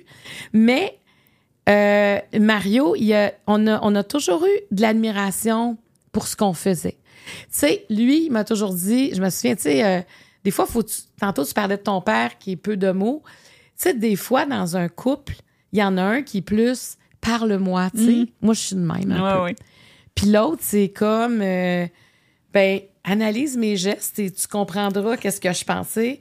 Et je me souviens un jour, euh, c'était la dernière année de politique de Mario. Moi, j'avais été demandée pour faire une semaine avec les Lyonnes à, mhm. Radio-Canada. C'était avant que j'aille à Tout le monde en parle puis que je fasse deux films le matin, tout ça. C'était le, mois de janvier avant. Et là, ben, c'était toute une semaine, il fallait que je parte. Fait que là, Mario, lui, il siégeait pas en janvier. Ça fait qu'il dit, ben c'est parfait, je vais rester avec les enfants, puis je vais être là toute la semaine si mes parents ou ses parents n'avaient pas besoin de, de venir à la maison. Et là, je suis revenue le vendredi. Il était habillé en coton ouaté. Écoute, il avait la serviette à vaisselle sur le bras. Il était dans le jus. Puis il m'a dit, ce que tu as fait, je ne l'aurais jamais fait. Oh. Tu comprends? Ça, là... C'est de la reconnaissance de, finalement, toute Ouais. Ce que tu as fait. C'était quasiment comme un livre qui m'avait écrit en une phrase. C'est pour ça que mm. des fois, faut entendre la phrase ben et pas s'attendre à ce qu'on voudrait entendre. Mais non, c'est ça, c'est ça un couple aussi, c'est cette. Fait que tu sais, c'était comme beaucoup de reconnaissance. Puis moi, j'ai toujours dit, est-ce que tu fais? Moi, je le ferai jamais. Être redevable, te faire dire, c'est pas ça que tu aurais dû dire. Moi, c'est comme ça. Puis tu sais, quand tu as un échec, ben tu le portes beaucoup, cet Mais échec-là. Tu as eu une super belle carrière. Puis, tu sais, je trouve, je trouve ça beau parce que, tu sais, lui, ça a été un homme politique. Puis toi, tu as vraiment été une. Ben, tu sais, là, euh, là, maintenant, tu refais autre chose avec ta carrière, avec le podcast. Mais, tu sais, je veux dire, très importante carrière à la télé. Fait que, tu sais, clairement, euh, tu sais, les deux, vous êtes. Euh, tu sais, vous vous encouragez mutuellement. Oui, puis on a, on, est, on a un point en commun qui est celui d'outiller les mhm. gens. Ça, je pense qu'on a ça naturellement de donner un sens à ce qu'on fait. Euh, on le fait, on fait tout pour nous au départ, mais comment arriver à partager, comment faire comprendre les choses. Euh, mais moi, tu sais, comme c'est vraiment outillé, puis je, le vois dans ce qu'il fait, puis c'est des fois c'est de démystifier, de dire euh, voici ce que c'est. Tu sais, il parle toujours avec les gens, puis tu sais, je le vois quand les gens le croisent c'est fou, il y en a comment. Hey, merci de me faire comprendre ça. quand vous avez dit ça, bon, il y en a qui vont pas dire ça aussi, mm. mais ça fait, tu tu sais, quand tu t'exposes sur la place publique. Quand tu t'exposes, tu as des gens qui sont d'accord avec toi, des gens qui ne sont pas d'accord. Tu reçois de la haine, l'amour. Puis il faut jamais, puis je veux jamais se priver d'exposer quelque chose en quoi on croit par crainte de ça. Ça, c'est le danger. C'est beau ce que tu dis parce que tu sais, des fois, c'est des questionnements que j'ai, puis même que mon chum puis moi, on a. Puis cette phrase-là, je vais, je, vais la garder en dedans de moi. Ce que tu dis, là. Quand on assume, là. Ouais. Puis. Parce qu'on le sait que c'est dur. C'est dur de parler sur la place publique, encore plus dur que maintenant. Sauf que quand tu oses le faire, au lieu de retenir tous ceux qui vont dire telle Quand tu vois l'autre côté de la médaille, dis merci d'avoir. Moi, je, je, le vois ici dans ce qu'on fait dans le podcast à chaque semaine les commentaires. Merci à telle personne d'avoir dit ça. je viens de comprendre pourquoi moi. Mm. Ah ben tu vois, elle a fait pas un drame alors que moi j'ai honte. C'est ça là, de parler de la vie, de dire comment on la vit, peu importe on est qui. Ça, ça vient nous conforter. Ça, ça, ça nous sort de notre isolement, de dire je suis pas seule ben à porter ça. 100% Et ça, ça fait, ça. fait du bien. Mm. Fait que tu sais, faut croire aux autres puis il faut dire tout haut. Euh, ce qu'on a à dire. Moi, en tout cas, j'ai tout le temps été comme ça. Puis, tu sais, j'étais un peu comme Angela, dire, ben, t'as-tu vraiment besoin de me le dire? Puis, des fois, il y en a qui m'écrivent des messages euh, moins gentils, mais c'est rare. Je dois avouer que c'est rare quand même. Puis, moi, je leur réponds toujours, ben, merci de me suivre. Mais si vous savez que j'ai dit ça, vous avez toujours bien écouté quelque chose.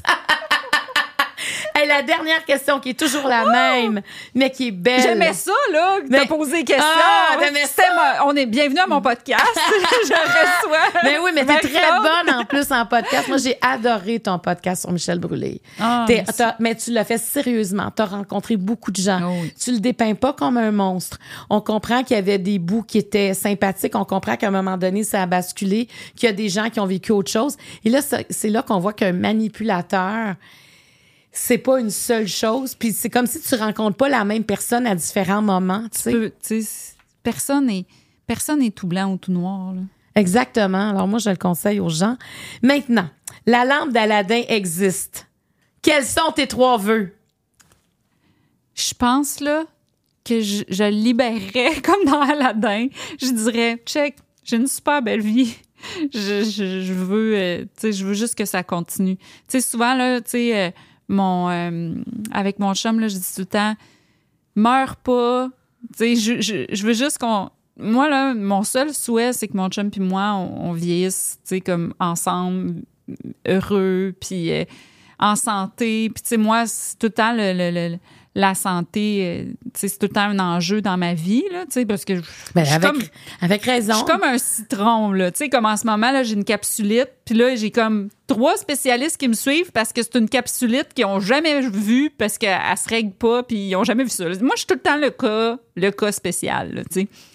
Fait que, tu sais... euh, Fait que moi, là, je... Tu sais, je touche du bois. Tu sais, j'aime ma vie en ce moment. On dirait... Je suis juste contente. J'ai trouvé des bonnes personnes avec qui travailler. J'ai des beaux projets. Mes relations sont douces, tu sais, comme autant de travail que amoureuse, que familiale. Tu. Je, voudrais juste un petit peu que ça dure, là. Tu sais, justement, tu quand mon père a failli mourir, tu c'est. Non, c'est- je veux juste un petit peu de quiétude, tu sais, comme encore un petit bout, parce que j'aime ça, là, en ce moment. C'est sais. bien. Ouais, c'est ça. Fait que j'ai. j'ai- j'ai- mes souhaits, mes souhaits, ce serait plus pour des affaires que pour la planète, tu sais. Mais je pense pas qu'un génie serait capable, tu sais. Tu peux-tu, genre, changer le système, là, parce que ça marche pas en ce moment, là, la crise climatique, là? Tu peux-tu faire quelque chose, tu sais, génie? tu sais, dans ma tête, il est comme bleu, là, comme dans le film. Mais moi aussi, je le vois bleu. Mais tu sais, genre, tu peux-tu faire quelque chose? Tu peux-tu faire quelque chose pour que les animaux d'élevage arrêtent de souffrir puis soient comme, tu sais, pas, tu sais, comme, pas dans des aussi petites cages puis des, des, choses comme ça, tu sais. Ça serait des choses qui, qui ont pas rapport avec moi puis ma vie. Ça serait quelque chose qui a rapport avec la planète, tu sais, qu'en ce moment, on est en train de, on ferme les yeux puis on voit, on voit pas les problèmes qu'il y a puis ça fait que on continue notre vie comme si de rien n'était parce que on est habitué de même puis on veut pas que les choses changent puis tout ça puis tu sais j'y demanderais s'il peut faire quelque chose pour ça. Je sais pas si un génie peut, mais ça serait des ça serait des souhaits comme ça qui sont pour la planète, pour l'égalité homme-femme, pour l'égalité entre toutes les personnes, les êtres humains, tu sais que peu importe qu'ils soient de quelle euh, origine, euh, quelle euh, comment qu'ils se sentent à l'intérieur, tout ça. Tu sais moi là, je voudrais juste je voudrais juste que tout le monde, égalité pour tout le monde, planète, euh, tu sais, si là le génie pouvait régler tout ça, là, je le mettrais sur, euh, je le mettrais sur ce projet-là, plus que pour moi-même. Quelle belle finale. merci, je m'allais dire merci Aurélie Laflamme, mais je vais dire merci India Desjardins. que- Écoute, il y a tellement de monde qui m'appelle comme ça, puis moi, ça me fait plaisir parce, Parce que c'est est en toi. Ben, étant moi, puis tu sais, je, je sais que les gens ils me voient un peu comme ça, puis ça, ça me- c'est quasiment un compliment parce qu'Aurélie est rendue, tu sais, elle existe hors de moi, puis tu sais, c'est rendu un nom qu'on connaît, puis ça, ça me, ça me fait juste plaisir d'avoir créé un personnage que les gens ils ont, ils l'ont sur le bord des lèvres. Merci d'avoir été là. Merci, c'était un beau moment. Merci à tout le monde d'avoir été là. Et je veux vous dire aussi, si vous allez sur le marieclaude.com, vous pouvez, et inquiétez-vous pas, on va protéger votre courriel. Vous pouvez nous partager votre courriel parce que maintenant, on a une infolette qui s'appelle Au fil de mes pensées où vous serez au courant de tous les projets, puis vous allez avoir des, euh, aussi des exclusivités. Alors, c'est ce que j'espère que vous allez le faire, parce que moi, j'ai envie de garder le fil avec vous. Sur ça, je vous dis merci. On vient de vivre un grand moment. Je pense que India nous a donné euh, des clés aussi pour des choses qu'on vit. Si vous avez des commentaires, gênez-vous pas non plus à, vous les à nous les donner. Alors, je vous remercie et au prochain podcast.